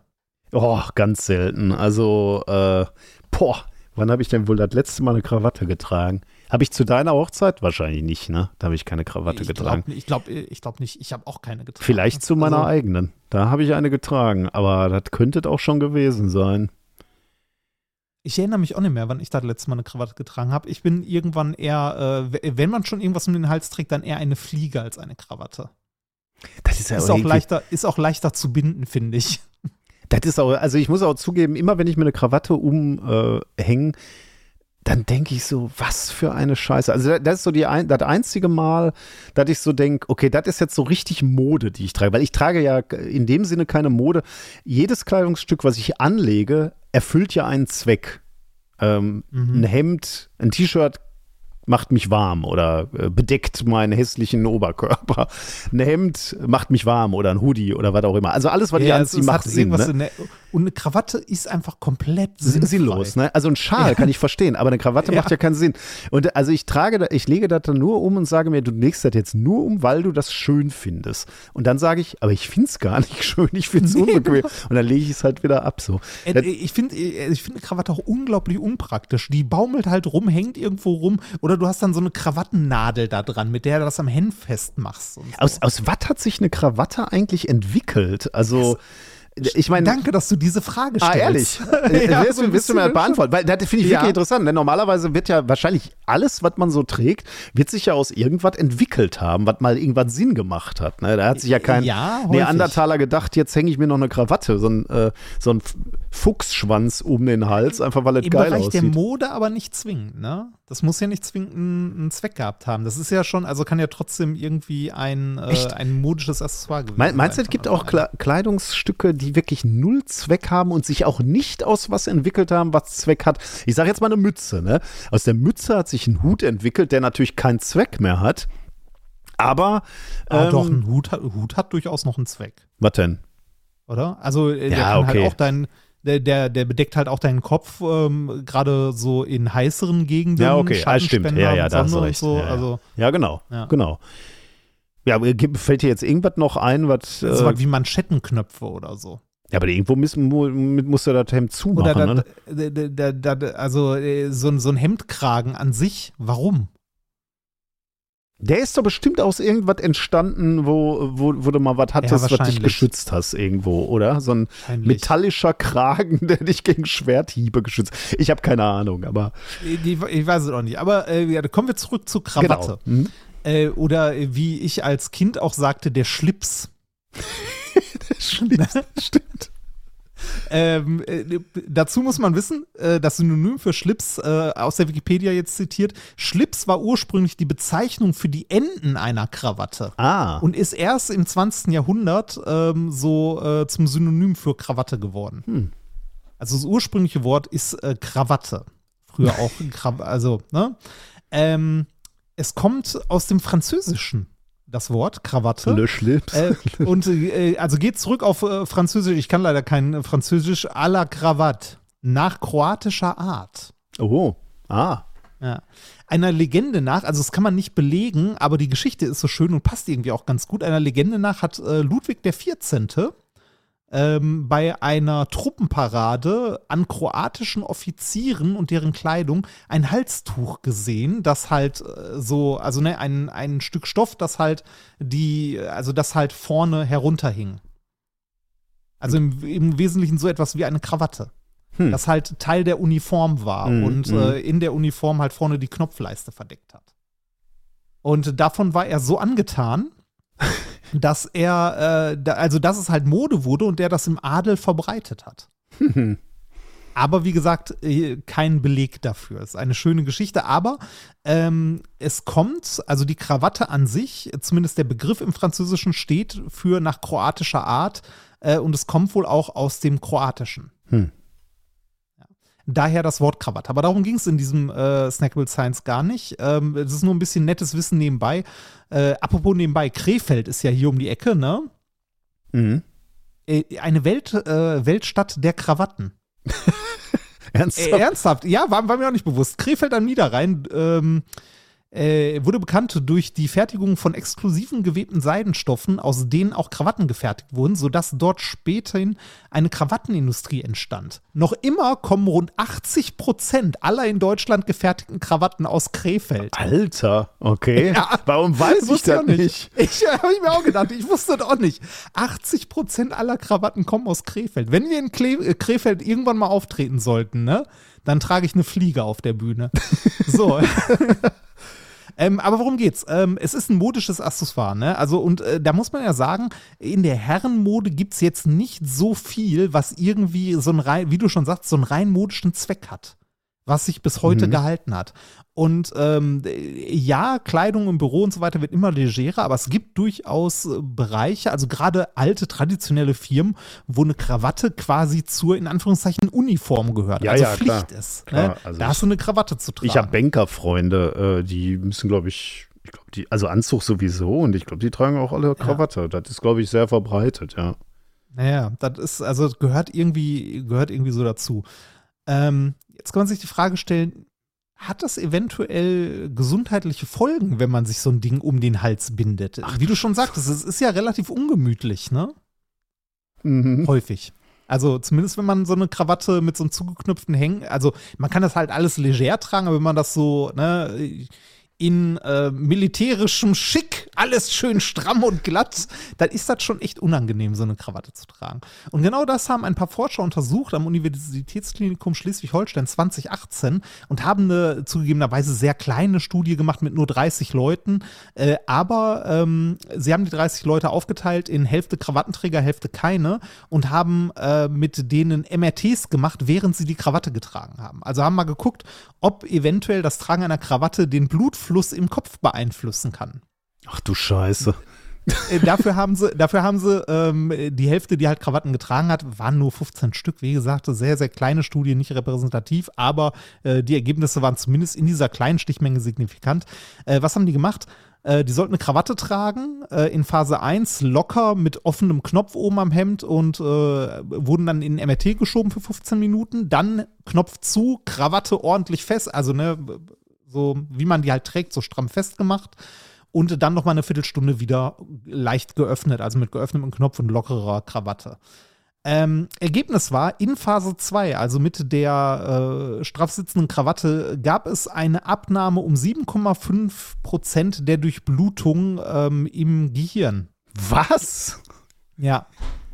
Also äh, die, äh, die zerebrale Durchbl äh, Durchblutung äh, wurde da tatsächlich von beeinflusst, also eingeschränkt.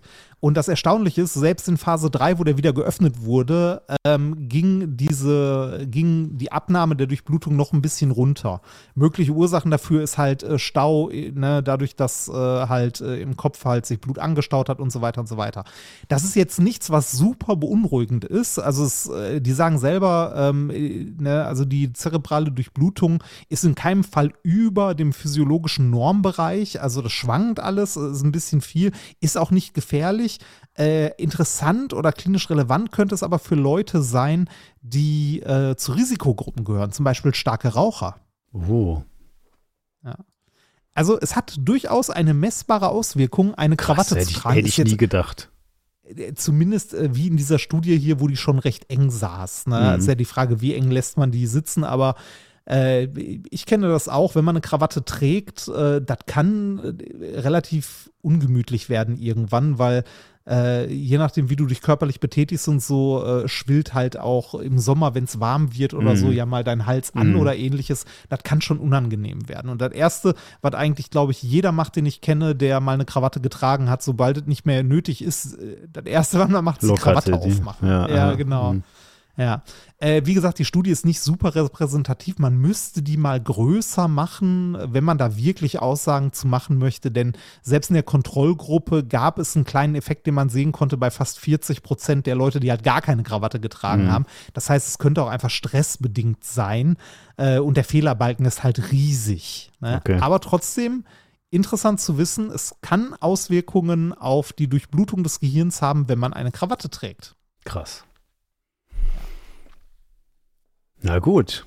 Also Und Krefeld ist die Weltstadt der Krawatten. So.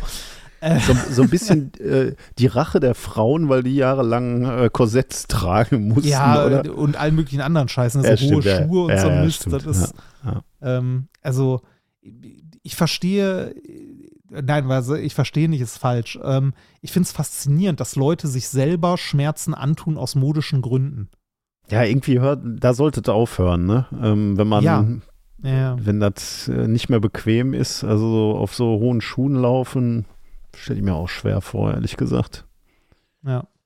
Das ist der Grund, warum ich durchgehend irgendwie so Turnschuhe trage, äh, weite T-Shirts und irgendwelche Jeanshosen. Ja, ja, ich auch. Ich, also, ja. ne, äh, aber Aber gut, dafür also nehmen ne- sie uns auch nicht ernst, ne, wenn wir irgendwo Ja, richtig, reinkommen. richtig. Also und, und es gibt auch, es gibt auch Leute, die, äh, die sich in so Anzug, Weste und irgendwas sehr wohlfühlen. Ja, klar. Kann ich mir auch gut Ja. vorstellen. Ne? Also äh, wenn, wenn ich irgendwo mal, was weiß ich, hingehe, also bei der Hochzeit oder so, den ordentlichen Anzug und so, schon schick, war schon nett, ne? Hat was. Es gibt ja auch Veranstaltungen, wo ich mich unwohl fühlen wür- würde, wenn ich underdressed wäre, ne? Also wenn, ja, wenn, wenn du jetzt, auffällst, ne? gen- Genau, also wenn jetzt irgendwelche wichtigen Veranstaltungen an der Uni sind, äh, werfe ich mir auch ein Jackett über, weil und dann fühle ich mich auch durchaus wohl da drin, ne? Aber Ja, ich erinnere mich noch, als ich mal in der deutschen Botschaft in Wien war und ich der Einzige gefühlt war, der keinen Anzug anhat. ernsthaft? ja, das war unangenehm. Ein bisschen Ah. underdressed. Ja, okay. Das, ist, äh, Ja. das wäre jetzt meine Frage gewesen, ob dir das denn dann auch unangenehm ist oder ob du sagst, ist dir so, egal. nein, also so, so, so schlimm war es nicht. Also waren nicht alle im Anzug da, aber ich sag mal, so im Anzug wäre man nicht falsch angezogen gewesen. Äh, und ähm, so wie ich halt schlonzig immer rumlaufe, Mhm. äh, war ich schon das untere Ende der, wie man da so rumläuft. Aber war auch trotzdem noch okay. Ich meine, ich, bei, bei dir zucke ich ja schon zusammen, wenn du mal einen Hoodie trägst, ne? Wenn du, weil, weil ich was mit langen Armen ja, habe. dann ne? bist du ja schon äh, äh, Business Casual sozusagen. Ja. Naja, aber ich bin, äh, ich bin sehr froh, dass ich, äh, ein, dass ich das Glück habe, einen Job machen zu können, in dem ich mich nicht verkleiden muss. Also wie gesagt, äh, es gibt Leute, die finden das okay, die, haben da kein Problem mit und so weiter. Wenn von mir ein Chef erwarten würde, dass ich jeden Tag da irgendwie im Anzug auftauche, äh, das wäre, nee, da bin ich halt nicht. Das will ich auch nicht. Hm. Naja, so, so viel zum äh, Snackable Science. Genau. Ähm, kommen wir zum zweiten Thema. Ich habe ja schon gespoilert, es geht auch um Biologie und äh, biologische Systeme. Äh, Thema hatte den Titel Isst du den noch? Fragezeichen. Oh Gott. Die Natur ist ja immer wieder erstaunlich und manchmal auch ein bisschen erschreckend. Ne, Moral zum Beispiel, habe ich ganz am Anfang gesagt, ich rede noch über Moral. Moral zum Beispiel ist ja etwas, das man, äh, wenn man es mal ganz nüchtern betrachtet, äh, in der Natur nicht, nicht findet. Ne? Also Moral ist ähm, ein soziales Konstrukt, wenn man so möchte. Also Hm. Moral, Moral gibt es eigentlich nur im sozialen Kontext. Mhm. Weil, Dabei gibt es ja ähm, sehr soziale Tiere, ne? Ähm, Ja, ja, ja. Ich will auch nicht sagen, dass es bei denen in deren Gruppe keine Moral gibt. Ne? Also das möchte ich nicht äh, damit nicht sagen. Aber generell das Konstrukt von Moral, wie wir es wahrnehmen, ist äh, oder Gerechtigkeit oder so. Ne? Der Sinn für Gerechtigkeit ist nichts, was äh, worum die Natur sich in erster Linie kümmert. Mhm. Also wenn man mal so in die blanke Natur guckt, ähm, da ist es mit Moral nicht so wirklich viel weit. Es geht in erster Linie erstmal darum zu überleben. Ähm, die Natur ist halt kein Disney-Film. äh, also da, da wird halt, äh, ne, äh, wenn da halt der Jäger ankommt äh, und äh, das Baby ist nicht äh, schnell genug, dann wird das Baby halt gefressen. okay. Ja. Also auch wenn wir das hin und wieder grausam finden, ist nur mal normal, dass Löwen irgendwie sich das, äh, hatten wir ja auch gerade gesagt, das schwächste Tier aus der Gruppe raussuchen. Ne? Ist das fair? Nee, nicht unbedingt, aber ist halt so. Ne? Oder äh, Jäger, die sich darauf spezialisiert haben, zum Beispiel äh, irgendwie aus Nestern Eier zu klauen oder sich auf frische Jungtiere konzentrieren oder so. Das ist alles, also da, da kann man nebensitzen und traurig und doof finden und so, aber das ist halt die Natur. Mhm. Ja. Ähm, und äh, die Natur kann damit halt auch umgehen oder die Evolution und hat verschiedenste Strategien ausgearbeitet, wie man denn damit zurechtkommt, dass halt zum Beispiel Nachwuchs von Räubern äh, ne, gerissen wird oder so. Da gibt es verschiedenste Varianten von ähm, irgendwie, wir produzieren einfach so viel Nachwuchs wie möglich. Ah ja. Mhm. Ne? Einer wird schon Also, durchkommen. Ja, genau, genau. Dann ist in so einem Wurf von irgendwie so, was weiß ich, Mäusen, sind dann irgendwie so 12, 20 Stück oder so drin. Ne? Oder bei, bei Fischen irgendwie mehrere hundert Eier, die da liegen oder so. Aber da wird halt äh, davon ausgegangen, dass die meisten halt äh, irgendwie gefressen werden von anderen. Ne? Aber irgendwie ein paar werden schon durchkommen. Mhm. Ähm, andere Varianten halt weniger Nachwuchs. Dafür wird der sehr, sehr intensiv betreut und es wird sehr viel Acht drauf gegeben. Ähm, der Mensch zum Beispiel, Mhm, ja. aber äh, der Mensch ist da jetzt ein schlechtes Beispiel, wenn wir jetzt irgendwie mal so in die wildlebende Natur gucken. Äh, Beuteltiere finde ich faszinierend. Da, wird, da wird das Kind quasi geboren und kriecht in den Beutel und Ah. bleibt da noch mal ein paar Ja, stimmt. Wochen Ja. oder Monate, ne? Äh, ist das krasse Gegenteil von irgendwie, wir, wir werfen mal so 50 Jungtiere irgendwo hin und gucken mal, welches überlebt. also, äh, es, also ich finde es eh unglaublich faszinierend zu sehen, wie unterschiedlich Jungtiere verschiedener Arten sind. Hm. Ne? Also, äh, wenn man sich den Mensch anguckt, äh, da sind, äh, also Babys, die gerade geboren werden, sind ja komplett hilflos. Mhm. Und, da, und das über Jahre, kann ich dir sagen, Ja, aus genau, Erfahrung. genau. Du musst dich einfach jahrelang kümmern. Genau, also d- da, da geht halt nix, ne? Dahingegen wieder irgendwie, wenn du mal siehst, wie so eine junge Giraffe oder so geboren wird, die plumpst halt da aus drei Meter Höhe irgendwie aus der Giraffe raus, steht auf und fängt an zu fressen. ne? Also, die, also die müssen relativ schnell, also das geht halt auch gar nicht anders, die, die sind relativ schnell eigenständig dann. Aber äh, wie auch immer die Überlebensstrategie jetzt äh, aussieht, es geht in erster Linie in der Natur ja erstmal um die Weitergabe der eigenen Gene. Ne? Also irgendwie überleben. Äh, ist das geglückt? Hat man seinen biologischen Auftrag erfüllt? Äh, weit, also weitestgehend. Was? Was denn? Ja, du gehst mich hier persönlich an.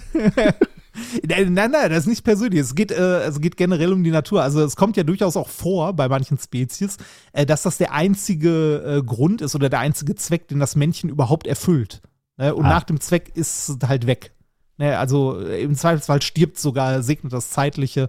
Äh, Beispiele dafür sind äh, Lachse, die ja zurückschwimmen Ah, ähm, mhm. äh, zu, ne, den Fluss auf zu ihren Geburtsstätten, da ableichen und dann verrecken, weil sie komplett im Arsch sind äh, von dem, also vom Zurückschwimmen und auch währenddessen kaum noch fressen und so. Also die äh, pflanzen sich im Grunde noch fort und sterben dann. Oder auch äh, Aale. Bei Aalen ist das wohl ähnlich. Die sterben auch, nachdem sie sich fortge, ähm, fortgepflanzt haben. Gibt es halt nicht Äh, auch bei, der, bei den Spinnen ähm, hier die, äh, wie heißt die noch, die schwarze Witwe ist das auch, ne? Genau, Äh, da- da, genau, werden die da- Männchen da ist es so- gefressen, oder? Ja, richtig, genau. Da ist es sogar noch mal eine Spur, eine Spur grausamer, wenn man so möchte. Da werden die Männchen direkt gefressen. Da ist das. Weibchen halt äh, x-mal größer als das Männchen. Und nachdem halt äh, die, die Gene gemixt wurden, ist Partytime und es wird gegessen. Ne? Oh. Also, ja. Ey, das größte bekannte äh, Säugetier, bei dem das übrigens vorkommt, ist der Zwergbeutelmarder. Sagt mir gar nichts. Wie sieht der denn aus? Äh, Zwergbeutel. äh, ist so ein Marder. Also so ein, so ein kleiner Marder. Äh, und äh, der stirbt wohl auch unmittelbar nach der Fortpflanzung. Och, ist der süß. also das Männchen zumindest. Ja, ich habe mir die Bilder angeguckt. Oh, Der sieht aus wie, der sieht wie ein kleines Rehkitz aus. Der hat so eine Musterung ja auf dem äh, Rücken. stimmt, der ist so gefleckt. Ja. Ne? Oh, Ja. Wie, wie der Arme muss na, nach der Ja. Paarung muss der sterben. Och, das finde ich aber gemein. Ja, ja, ja. Der ist, oh, der ist wirklich niedlich. Okay, ja, also äh, das ist zumindest das größte bekannte Säugetier, bei dem das passiert.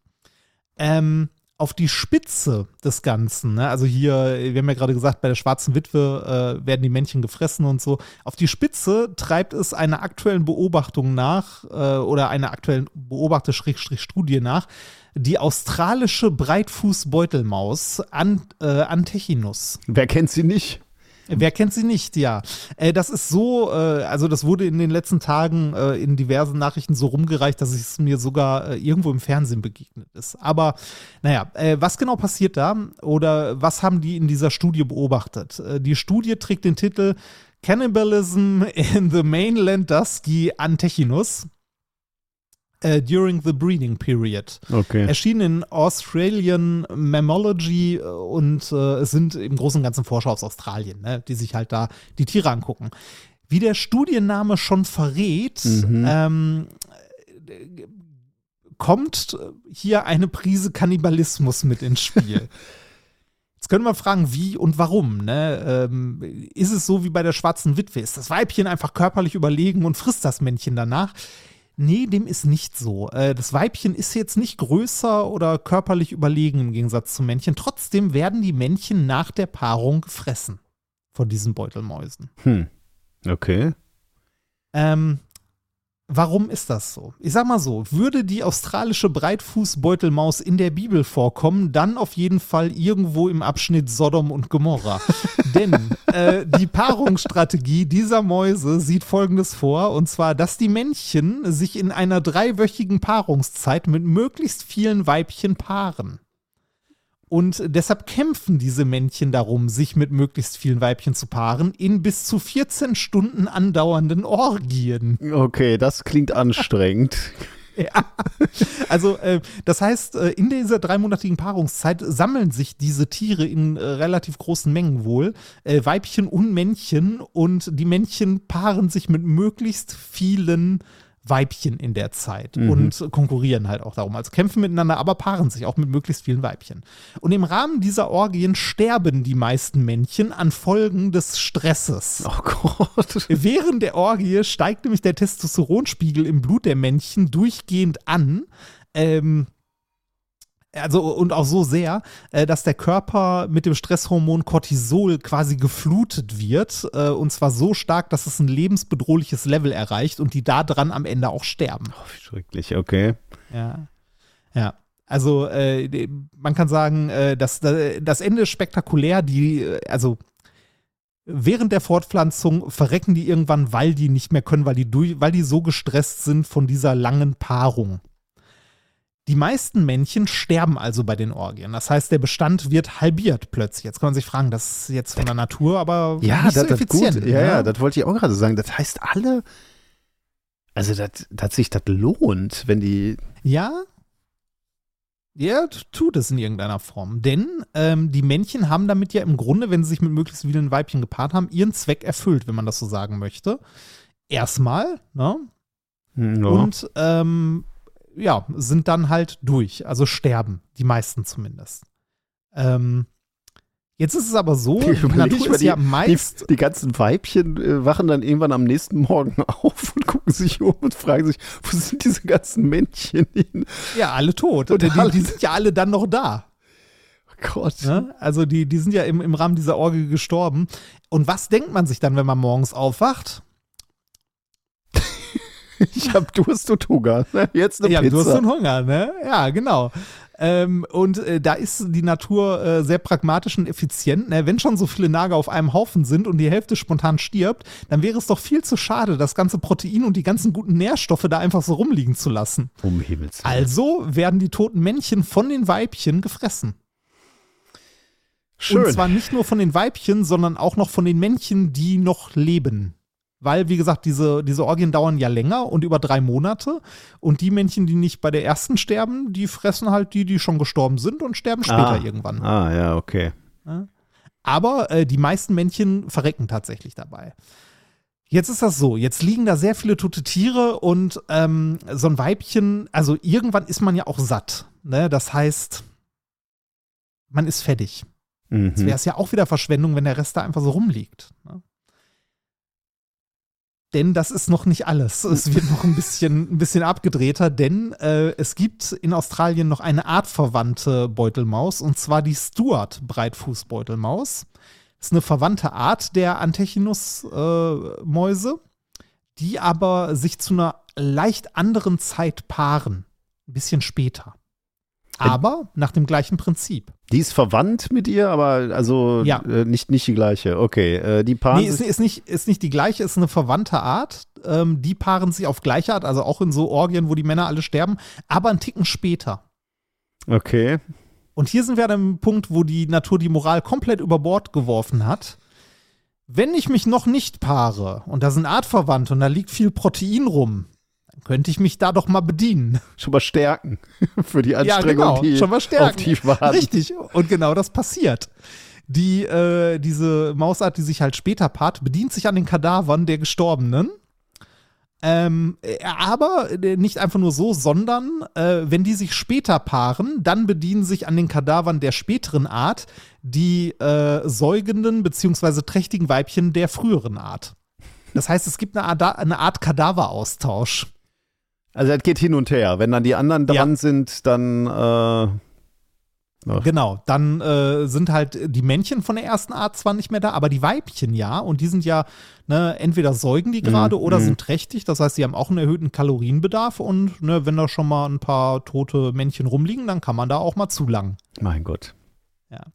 Also ähm, halten wir fest, die Natur ist kein Disney-Film. Und wenn, dann ein sehr abgedrehter. Ab 18 Disney-Film. Ja.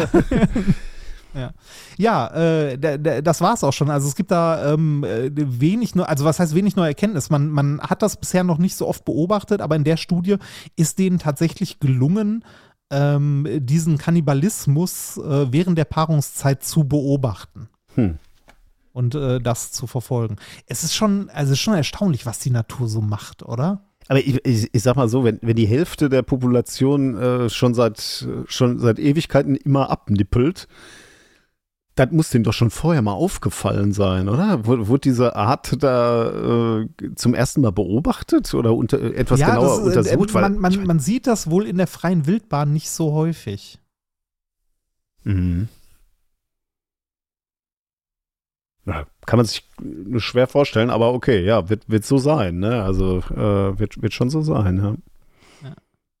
Ich fand es äh, irgendwie, äh, also na, erstaunlich ist das falsche Wort, aber irgendwie ähm, bezeichnend äh, halt für, für die Natur. Also da äh, sich das mal anzugucken, ne? dass da halt ähm, äh, ja, dass, dass da halt äh, unsere Moralvorstellungen halt nicht zwingend passen.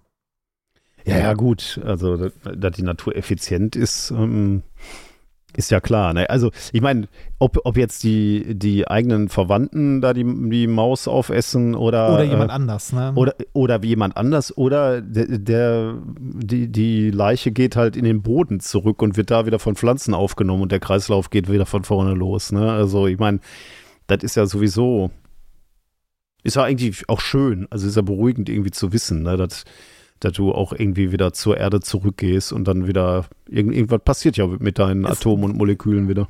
Genau, also es ist halt so ein, so ein Ökosystem, ne? so wie du das am Anfang auch beschrieben hast, äh, das hängt halt alles zusammen. Ne? Also auch hier, Äh, hier hat man nur einen direkten Zusammenhang zwischen verschiedenen Arten. Es ist halt, Kannibalismus ist im Tierreich, glaube ich, gar nicht so unüblich. Also jetzt nicht alltäglich, aber kommt häufiger vor, als man, glaube ich, denkt. Und das Leben, ein ewiger Kreis. Um das hier nochmal ja, genau. abzuschließen, genau. wurde ja gerade schon äh, mit Disney um die Ecke. Jetzt kriegen wir Ärger von Disney, ne? Die verklagen doch alles, ah. was. Äh, jetzt habe ich es gesungen. Jetzt ist ich, ich habe, ich habe gerade noch mal nebenbei äh, den, den Wikipedia-Beitrag äh, zur Breitfußbeutelmaus aufgemacht und da steht zur Fortpflanzung diese seltene Fortpflanzungs Fortpflanzungsstrategie, bei der die männlichen Tiere bereits nach einer einzigen Fortpflanzungsperiode sterben, während Weibchen sich mehrfach fortpflanzen können, nennt sich Semelparität.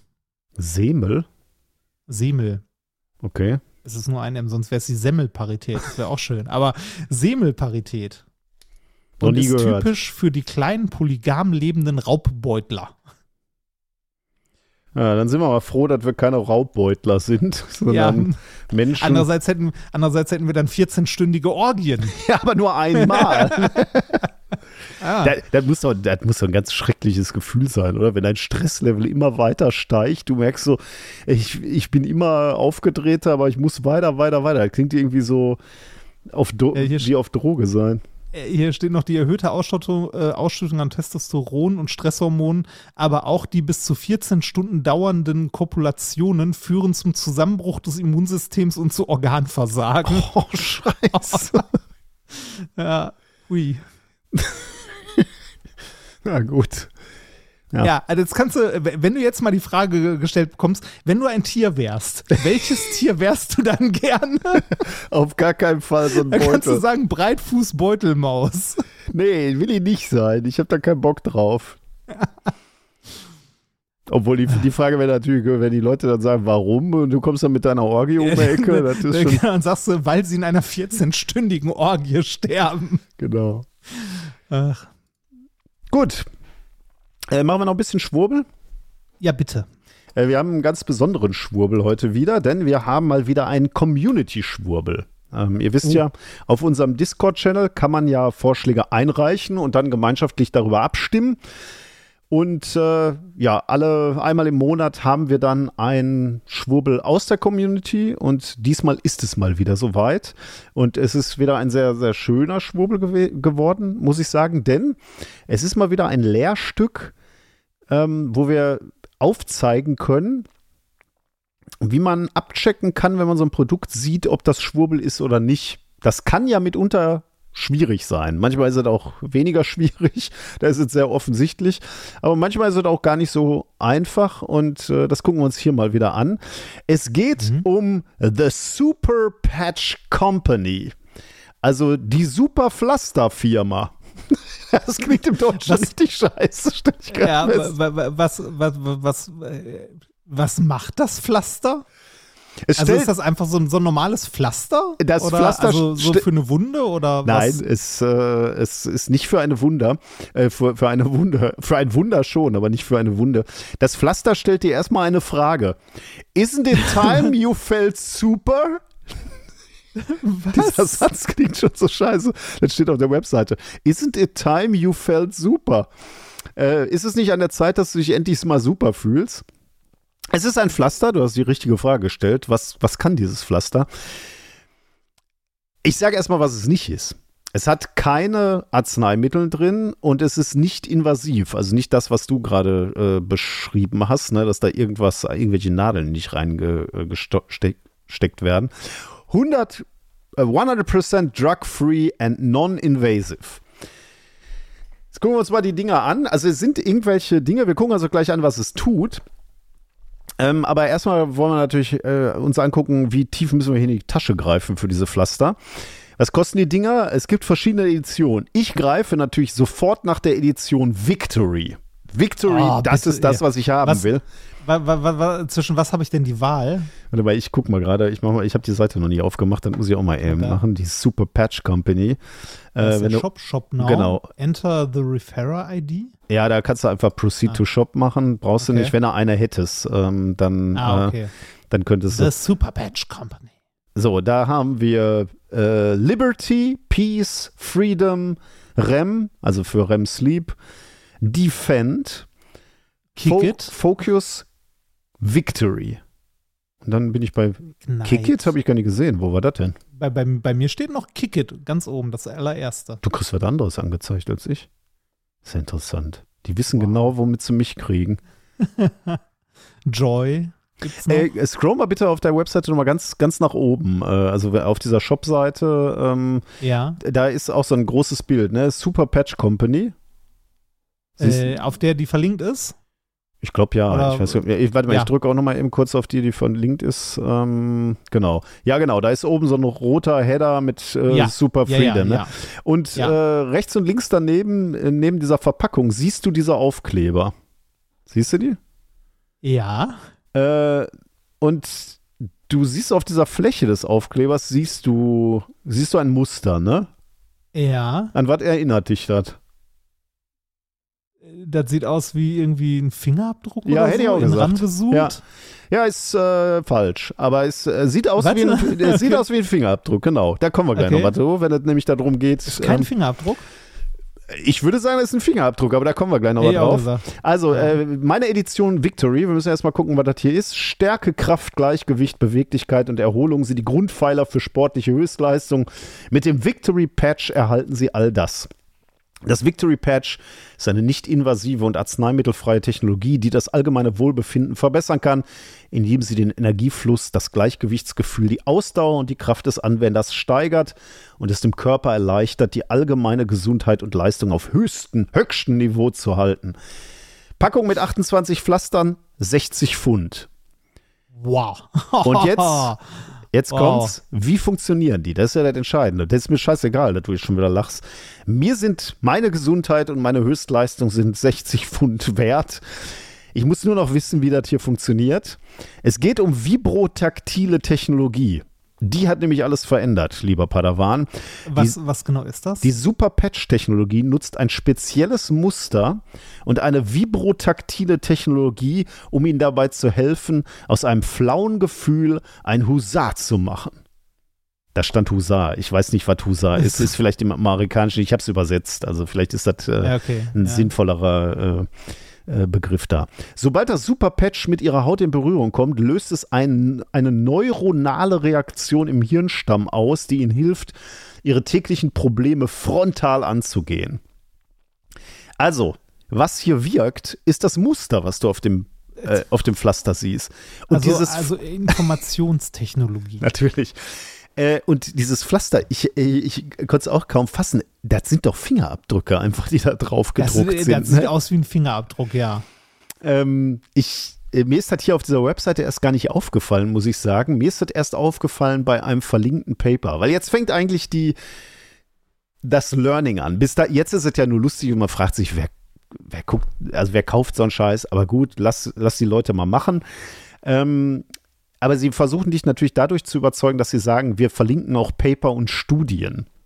Ja. Jetzt muss ich, Ja. äh, jetzt muss ich noch mal selber ganz kurz gucken, dass du auf, die, auf das richtige äh, Paper gehst.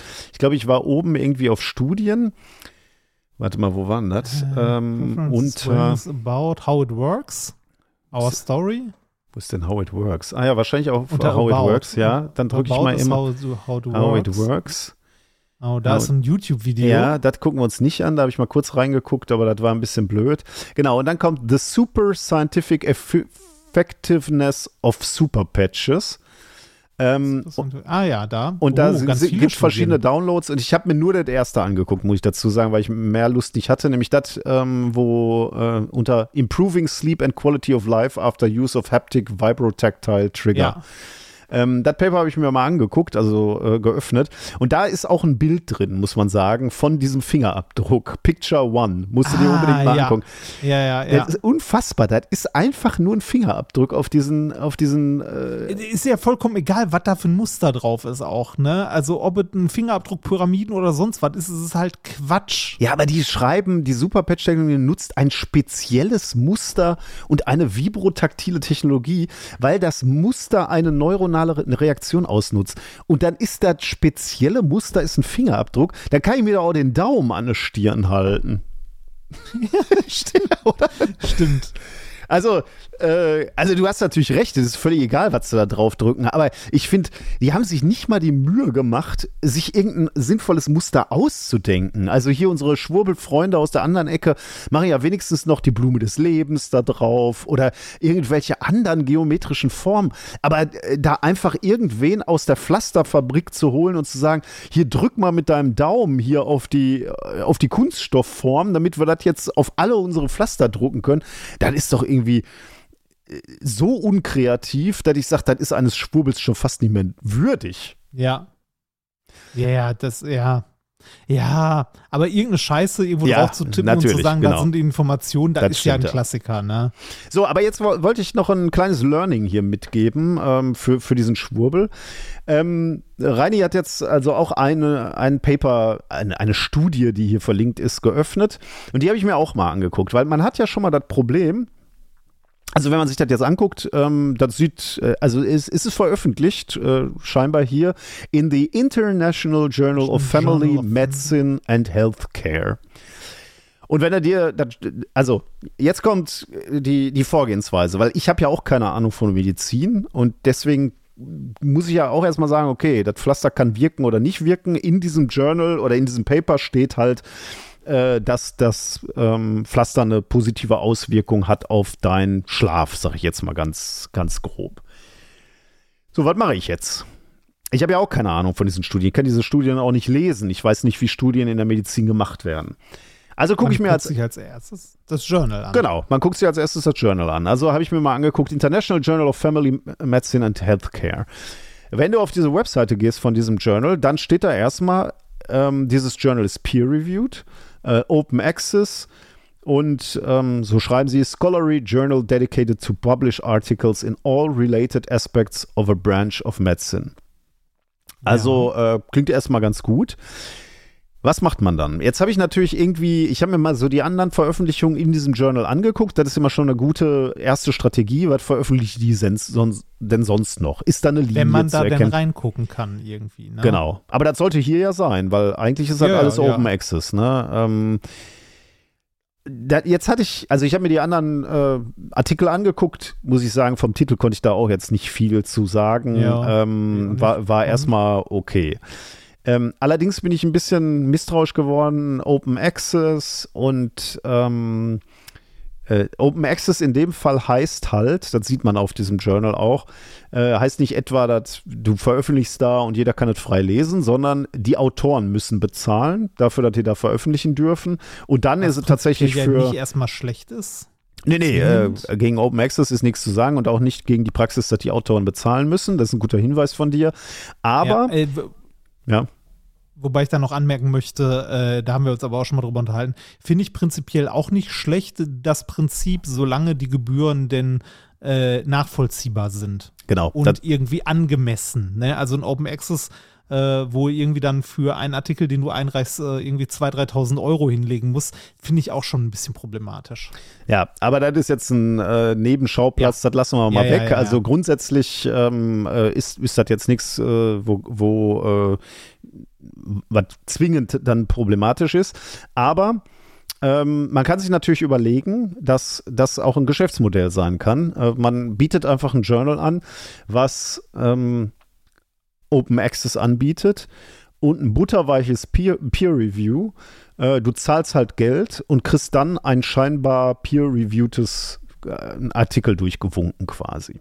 Und das nennt man Raubjournale oder im Englischen Predatory Journals.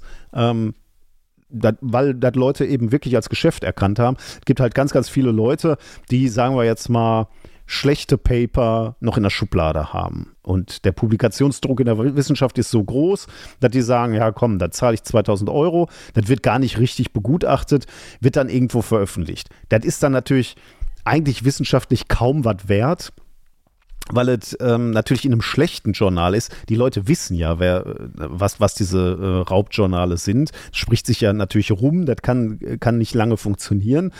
Aber du pimpst natürlich erstmal so ein bisschen deine Publikationsliste. Wenn Leute nur grob über deine Publikationsliste gucken, dann sehen die nicht sofort, dass du da in irgendeinem Hauptjournal veröffentlicht hast.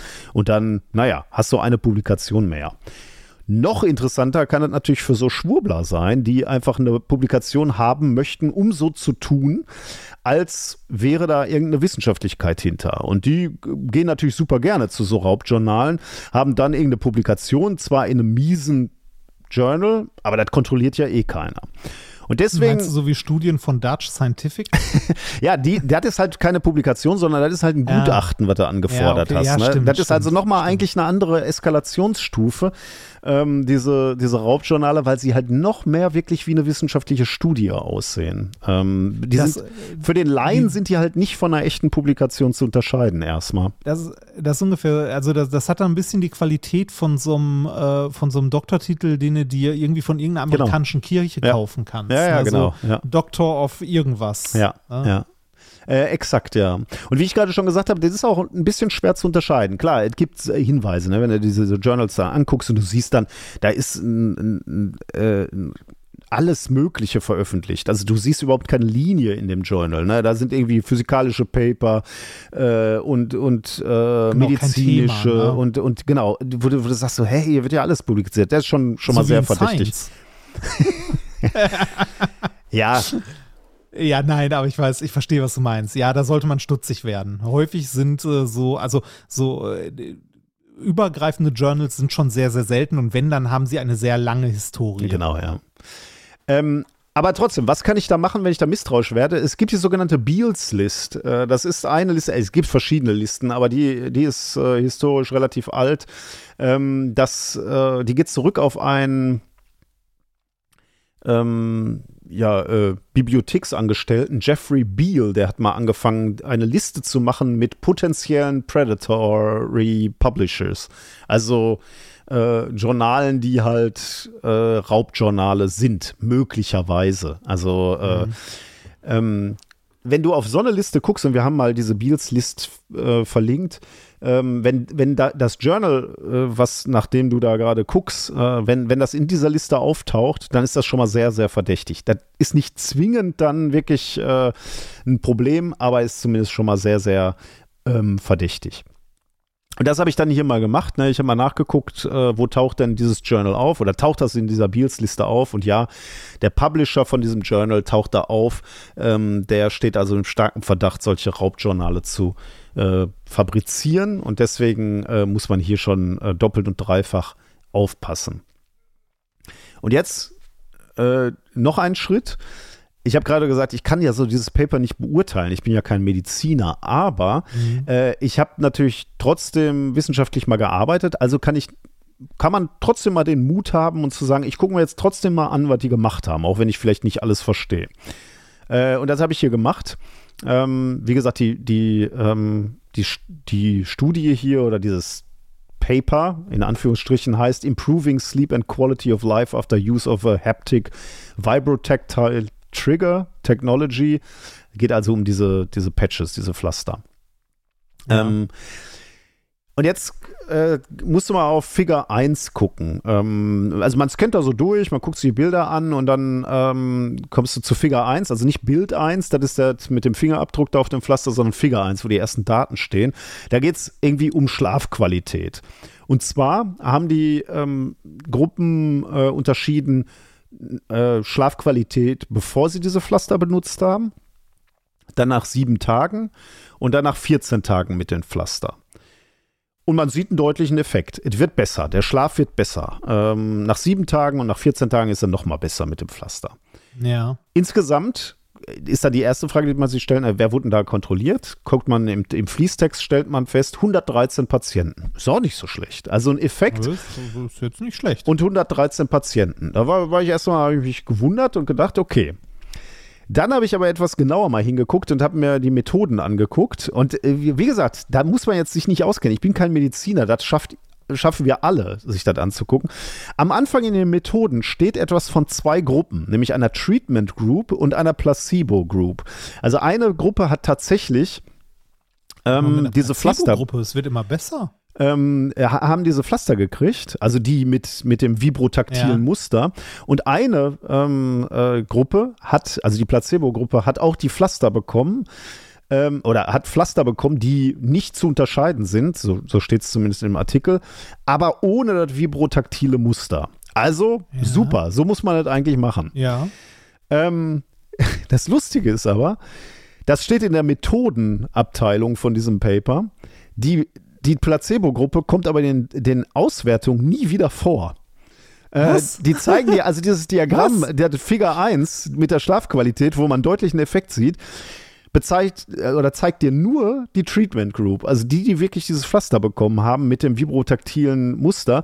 Die Placebo-Gruppe taucht da nicht auf. Und die wäre ja interessant zu beobachten. Ne? Wie Ja, hat es ja, sich. klar. Weil man muss sich das vorstellen, die Leute kommen in diese Klinik rein und sagen, äh, kriegen gesagt, ähm, wie ist dein Schlaf? Beschissen. Okay, hier ist dieses Pflaster. Das kann dir möglicherweise helfen. Und da, ja klar, jetzt kriegen die einen das Placebo-Pflaster und die anderen das mit diesem angeblichen vibrotaktilen Muster. Aber, und das ist meine Vermutung, bei beiden Gruppen wirkt natürlich das Placebo, weil sie beide sich freuen, dass sie irgendwas kriegen und nach sieben Tagen sagen sie, es ist besser und nach 14 Tagen sagen sie, es ist viel besser. Super. Aber sie zeigen die Daten nicht von der Placebo-Gruppe. Und das ist natürlich einfach katastrophal für so ein äh, Paper und einfach schon quasi Betrug. Was aber natürlich hier nicht schlimm war, weil es eh im Raubjournal veröffentlicht wurde und dann natürlich beim Peer Review nicht so genau hingeguckt wurde. Und dann ist es natürlich völlig egal. Wahnsinn. Ja, aber da, dafür musst du dann ja schon relativ tief eindringen, ne? Ja, und dir das okay. Paper Ja, nehmen ja. und da schon viel lesen und so weiter. Äh, aber äh, ja, es ist hart. Also das Schlimme ist, dass die, äh, das ist ja auch so eine Taktik, dich mit Bullshit zuwerfen. Ne? Also äh, die, wenn man sich dieses Paper anguckt, das sieht halt auf den ersten Blick aus wie ein Paper, Ja, ein ordentliches. Ne? Und ähm, das ist auch nicht kurz. Also es ist nichts, wo man mal eben so rüberfliegt oder so, sondern das ist schon, also die, die, das ist schon so gemacht, dass es halt äh, nach Wissenschaft aussieht. Und ich glaube, das wird jetzt mit, äh, mit dem Aufkommen von sowas wie ChatGPT noch schlimmer. Mhm. Wir hatten ja früher mal Mhm. so einen Bullshit-Generator in einer der ersten Sendungen. Ich weiß nicht, ob du das, dich da noch dran erinnerst, Ja, der ja, so ja. Fake-Paper Ja, ja, gemacht hat. Ja, Ja, und das kannst du ja mittlerweile dann richtig gut. richtig gut, ne? Ja. Ja, du dann selber fast aus deinem eigenen Feld kaum noch beurteilen kannst, ob das echt ist Ja, oder nicht. Ne? Oder, oder wenn, dann zumindest nur mit viel, viel Zeitaufwand. Und ich meine, um uns geht es ja gar nicht. Es geht ja um die Leute, die gutgläubig ähm, äh, ja, Geld ausgeben wollen. Ja, da wirst du recht Ja. haben. Das wird, äh, das wird schwieriger und, und schlimmer, ja. Ja, hier, hier muss man vielleicht so ein bisschen mit, äh, ich weiß nicht, ob das zu arrogant ist, aber mit gesundem Menschenverstand rangehen. So, ist es wahrscheinlich, dass ein Muster auf einem Pflaster, das ich mir auf den Arm klebe, einen physikalischen Effekt hat? Ja, gut, aber dann kann, könntest du natürlich auch sagen, aber äh, weiß ich nicht, also Ja, äh, ich, ich weiß, es ist schwierig, ne? weil da kannst du dir jetzt genauso gut fragen, ein, äh, ein Pflaster, das ich mir irgendwo hinklebe, Mhm. einfach nur, kann das einen Effekt haben? Ja, wenn es irgendwie äh, mit Fentanyl getränkt ist oder so, dann ja, schon, sehr. Ähm, ne, also, äh, klar. Ist das schwer zu beurteilen. Aber äh, also sowas, wie du gesagt hast, so nach dem äh, sich die Studie angucken zu gucken, ist es ein äh, Predatory Journal, ist schon mal ein sehr, sehr guter Punkt hm, ja, ja. den man genau. auch relativ Ja. leicht machen kann. Mhm. Und ähm, wahrscheinlich ist es wie so oft bei Medizinprodukten oder anderen Sachen auch, wenn dir zu, also wenn es zu schön ist, um wahr zu sein, dann ist es höchstwahrscheinlich Ja. nicht wahr. Ja, ist ein netter Ne? Punkt, ja. Also Also keine, äh, keine Nebenwirkung, äh, aber äh, wirkt gegen alles. Ne? Das ist ja, so so Homöopathie. ne? das, da kann man das schon äh, mal. Und, und wenn man mal, wenn man mal auf der Homepage von denen guckt, ne, womit die Werbung machen, Baseball, Basketball, Football, Golf, ne, macht alles besser. Also du musst dir nur das passende Ja. Pflaster aufkleben, du hast mehr Power, ähm, äh, was weiß ich nicht, besseren Fokus und sonst was. Ähm, Wir haben noch ein kleines äh, Bonmot, muss man, muss man Ja. sagen. Die, äh, dieser Schwurbel ist ja ein Community-Schwurbel, ne? Und der wurde von einer Person aus der, unserer Community vorgeschlagen, nämlich von Luna. Und wir beide haben jetzt überhaupt keine Erfahrung mit diesen Pflastern. Wir spekulieren ja hier nur wild ins, ins Blaue. ja. Luna hat allerdings Ahnung. Sie hat diesen Schwurbel vorgeschlagen und zwar, weil sie diese Super Patches ausprobiert hat. Sie hat nämlich das gemacht, wovon wir immer träumen, wir beide, und was wir uns vorgenommen haben und was wir auch mal machen werden.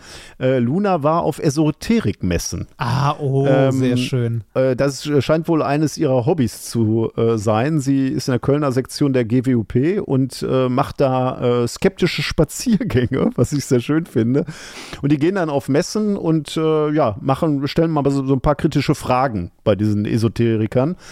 Ähm, und sie hat uns einen Audiokommentar geschickt, äh, wo sie mal ähm, ja, schildert, was sie da auf so einer ESO-Messe erlebt hat. Ähm, und da hören wir doch gerne rein. Äh, vielen Dank, Luna, für diesen Einblick. Hallo Nikolas, hallo Reini. Inzwischen habt ihr sicher den Community-Schwurbel für Januar erhalten. Ergänzend würde ich zu den Superpatches noch ein bisschen was erzählen da sie mir im letzten Jahr auf zwei Esoterikmessen wie Sauerbier angeboten wurden. Die eine Messe war in Hofheim, die andere in Königstein, beides Vororte um Frankfurt herum. In Hofheim sprach mich eine Dame an einem Stand an, ob ich nicht mal die tollen Pflaster ohne gefährliche Wirkstoffe ausprobieren wolle.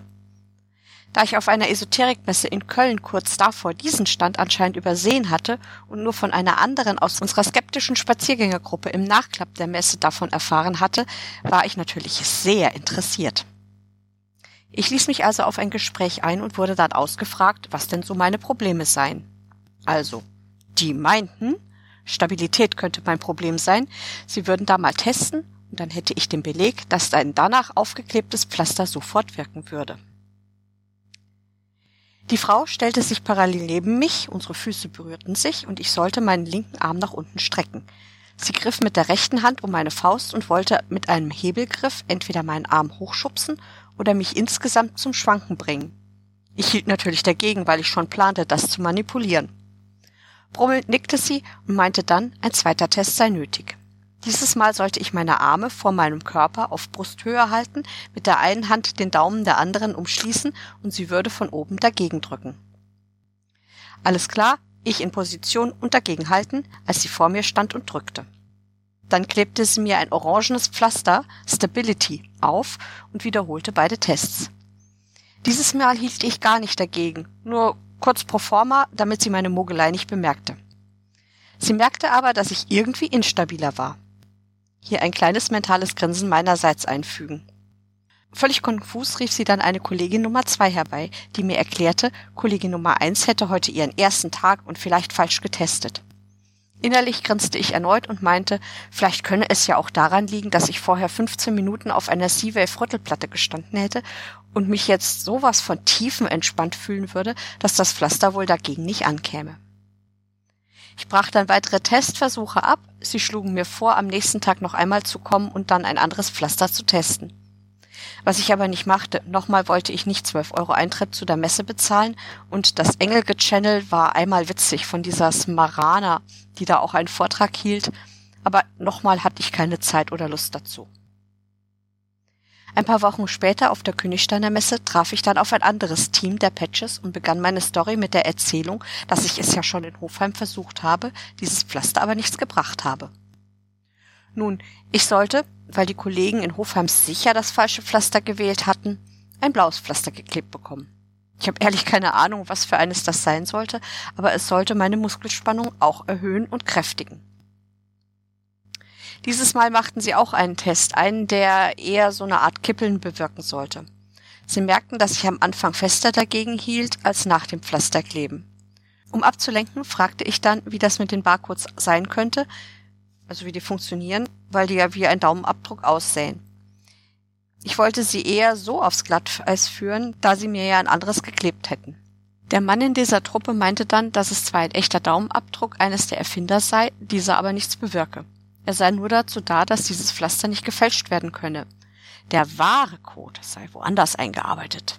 Ich hatte nämlich auch gefragt, ob er in dem Kleber sei, da mir nach ein paar Stunden das erste Pflaster abgefallen sei und ob ich das dann wieder mit Heftpflaster aufkleben könnte. Die überraschende Antwort dazu? Nein, ich könnte es nicht erneut aufpappen, ich müsste ein neues nehmen. Oh Wunder. Auf die Frage, dass sie ja richtig forschen würden und wie es denn mit den Belegen aussehe, nach denen sich doch alle die Finger lecken würden, kam Folgendes. Während mein Bekannter also noch nach den Studien, die man angeblich zahlreich dazu habe, fragte, erzählte der Mann, dass der Erfinder ziemlich bald nach dem Verkaufsbeginn der Patches ein Angebot von Big Pharma erhalten habe, wenn er das Produkt vom Markt nähme. Ich fragte naiv, ob denn der Big Pharma Vertreter denn das Patent selbst nutzen wollte. Und dann kam das Übliche. Nein, der wolle es nur weghaben, weil gesunde Menschen ja keine Kunden seien und der Big Pharma natürlich nicht am Wohle der Menschheit gelegen sei. Ganz anders als der aufrechte Erfinder der Patches, der selbstlos das Angebot von Millionen Euros ausgeschlagen habe und damit jetzt alle Menschen auf diesen Esoterik- und Gesundheitsmessen damit versorgen würde. Auf meine weitere naive Frage, warum die Big Pharma es weghaben wolle und nicht selbst vermarkten, da, wenn nichts drin sei im Pflaster, eine gigantische Marsch doch das wäre, wonach sich jede Big Pharma sich die Finger lecken würde, sagte der Mann. Tja, er und ich würden vielleicht so denken, aber die da oben natürlich nicht. Oder ob ich die unendliche Batterie kennen würde, die niemals leer ginge und immer funktioniere? Äh, nein, so eine Batterie kenne ich nicht und ich vermute mal, wenn es da was gäbe, wäre es sicher radioaktiv oder sonst wie ungesund, die in der Hosentasche spazieren zu tragen. Den Bogen zum Superpatch verstand ich nicht, aber sein Punkt war anscheinend eher, dass die da oben nie was Gutes für irgendjemand wollen würden, denn sonst hätten wir die Batterie und daher sei der Patch-Hersteller so ein herzensguter Mensch, denn er verkaufe ja die Pflaster immer noch.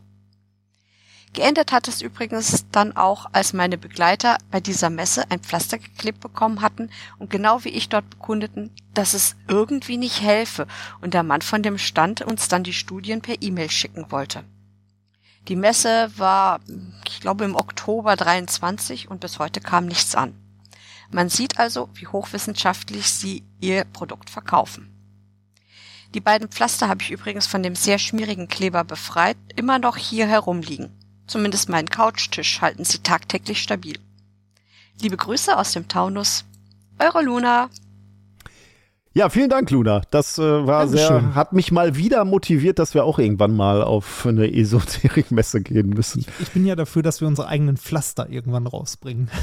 mit irgendwie eigentlich, mit so einem M drauf oder eigentlich so. müssten wir, wenn wir auf so eine Messe gehen, müssten wir wirklich auch eigentlich einen Stand haben, oder? Wir müssen das, ja. Aber vielleicht schaffe ich das nicht. Vielleicht laufe ich da einfach nach einer halben Stunde schreiend raus und dann hat sich die Strandgebühr nicht gelohnt. Wir machen erstmal nur so einen Besuch und vielleicht im Jahr danach machen wir dann einen Stand auf und dann machen wir irgendwie so einen, so einen Quantenmechanik-Quatsch. Dann leihe ich irgendwas aus der, aus der Uni aus, so, so Geräte, die wir dann da aufbauen und dann machen wir da irgendwelchen Humbug. So eine Plasmaanlage können wir da doch hinsetzen, die leuchtet Ey, so schön.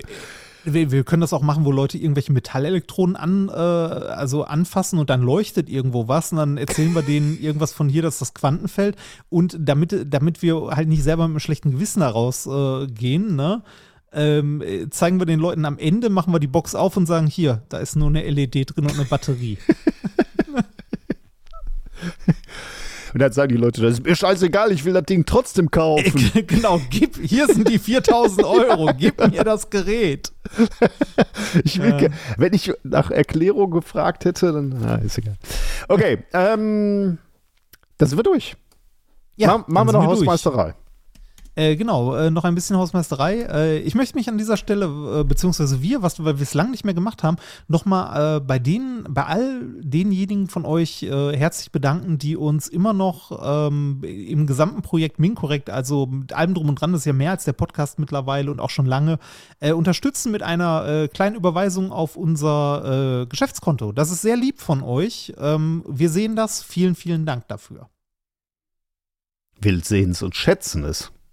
Ja, ja, ja, das, ja, das auch, hallo. Das äh, geht ja Hand in Hand.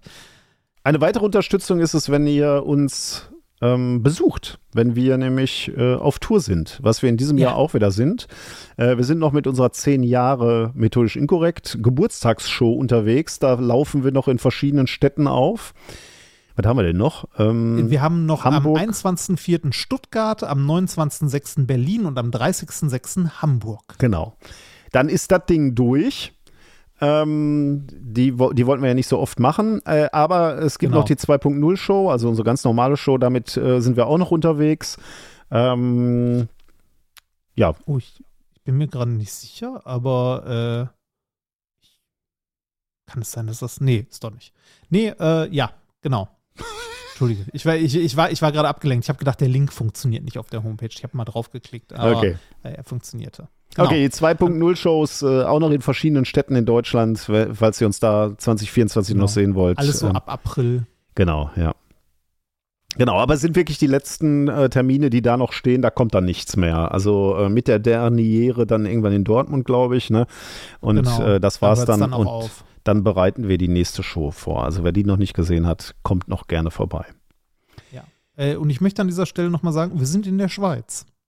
Oh ja, und äh, wir haben äh, also ich bin ja wirklich begeistert. Ne? Die Schweiz ist quasi schon ausverkauft, also nicht noch nicht ganz, aber äh, wir nähern uns dem Ausverkauft. Ja, das, das ging wirklich schnell. Und ich habe selten aus einer Stadt so viele E-Mails gekriegt mit sehr sehr netten Einladungen, was wir uns da alles angucken oh, können stimmt, und ja, müssen. Ja. Ähm, ich äh, werde noch darauf antworten und kann aber hier schon mal sagen, das ist immer ganz, ganz schwierig. Wir kriegen immer viele Einladungen von, von euch und wir freuen uns immer sehr und macht das auch ruhig. Ähm, nur ganz, ganz häufig sind die Termine so eng gesetzt, äh, dass wir da ganz, ganz wenig machen können, weil wir einfach, ähm, wir werden in irgendeiner Stadt wach und müssen dann zur nächsten fahren. Dann haben wir irgendwie relativ früh schon Soundcheck und Aufbau und so. Da bleibt gar nicht ja, so viel also, Zeit, wie man glaubt. Wir, sind, wir stehen zwar erst um 20 Uhr auf der Bühne, aber ist nicht so, dass wir um äh, halb acht erst in Richtung Halle wanken. Nee, wir sind meistens, wenn, also wenn um 8 Uhr die Show anfängt, dann sind wir eigentlich spätestens um vier an der Location. Genau, ja. Und haben ja normalerweise auch noch eine Anreise. Also das ja, kommt ja. ja noch dazu. Aber super nett. Also manchmal ergibt es sich ja dann doch, dass man irgendwie einen Tag vorher angereist hat oder auf Tour oder mal so ein, in der Nähe ist oder sonst, so. Äh, in der Nähe ist oder mal so einen, so einen Zwischentag hat, wo, wo man nichts macht. Dann freuen wir uns natürlich immer sehr. Haben wir ja immer gemacht, aber äh, ja, geht nicht immer. Genau. Dann sind wir durch. Wir hören gleich ja. noch in äh, lieber neuer Tradition ein Outro, nämlich das Intro zur Folge 15. Ein sehr, sehr schönes Ding. Ähm, ein Cover von äh, Herr der Ringe. Da sprechen wir über das Leben nach der Uni. Das ist sehr, sehr gut gelungen auch wieder.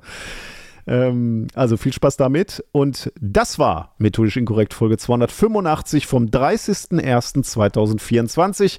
Macht's gut. Bis in einer Woche. Tschüss. Ich hätte nie gedacht, dass es so enden würde. Enden? Nein. Hier endet die Reise nicht. Die Promotion ist nur ein weiterer Weg, den wir alle gehen müssen. Der graue Regenvorhang dieser Welt zieht sich zurück und alles verwandelt sich in silbernes Glas. Und dann siehst du es. Was, Dr. Nikolas? Was sehe ich? Die Welt außerhalb der Universität. Ein fernes, grünes Land unter einer rasch aufgehenden Sonne.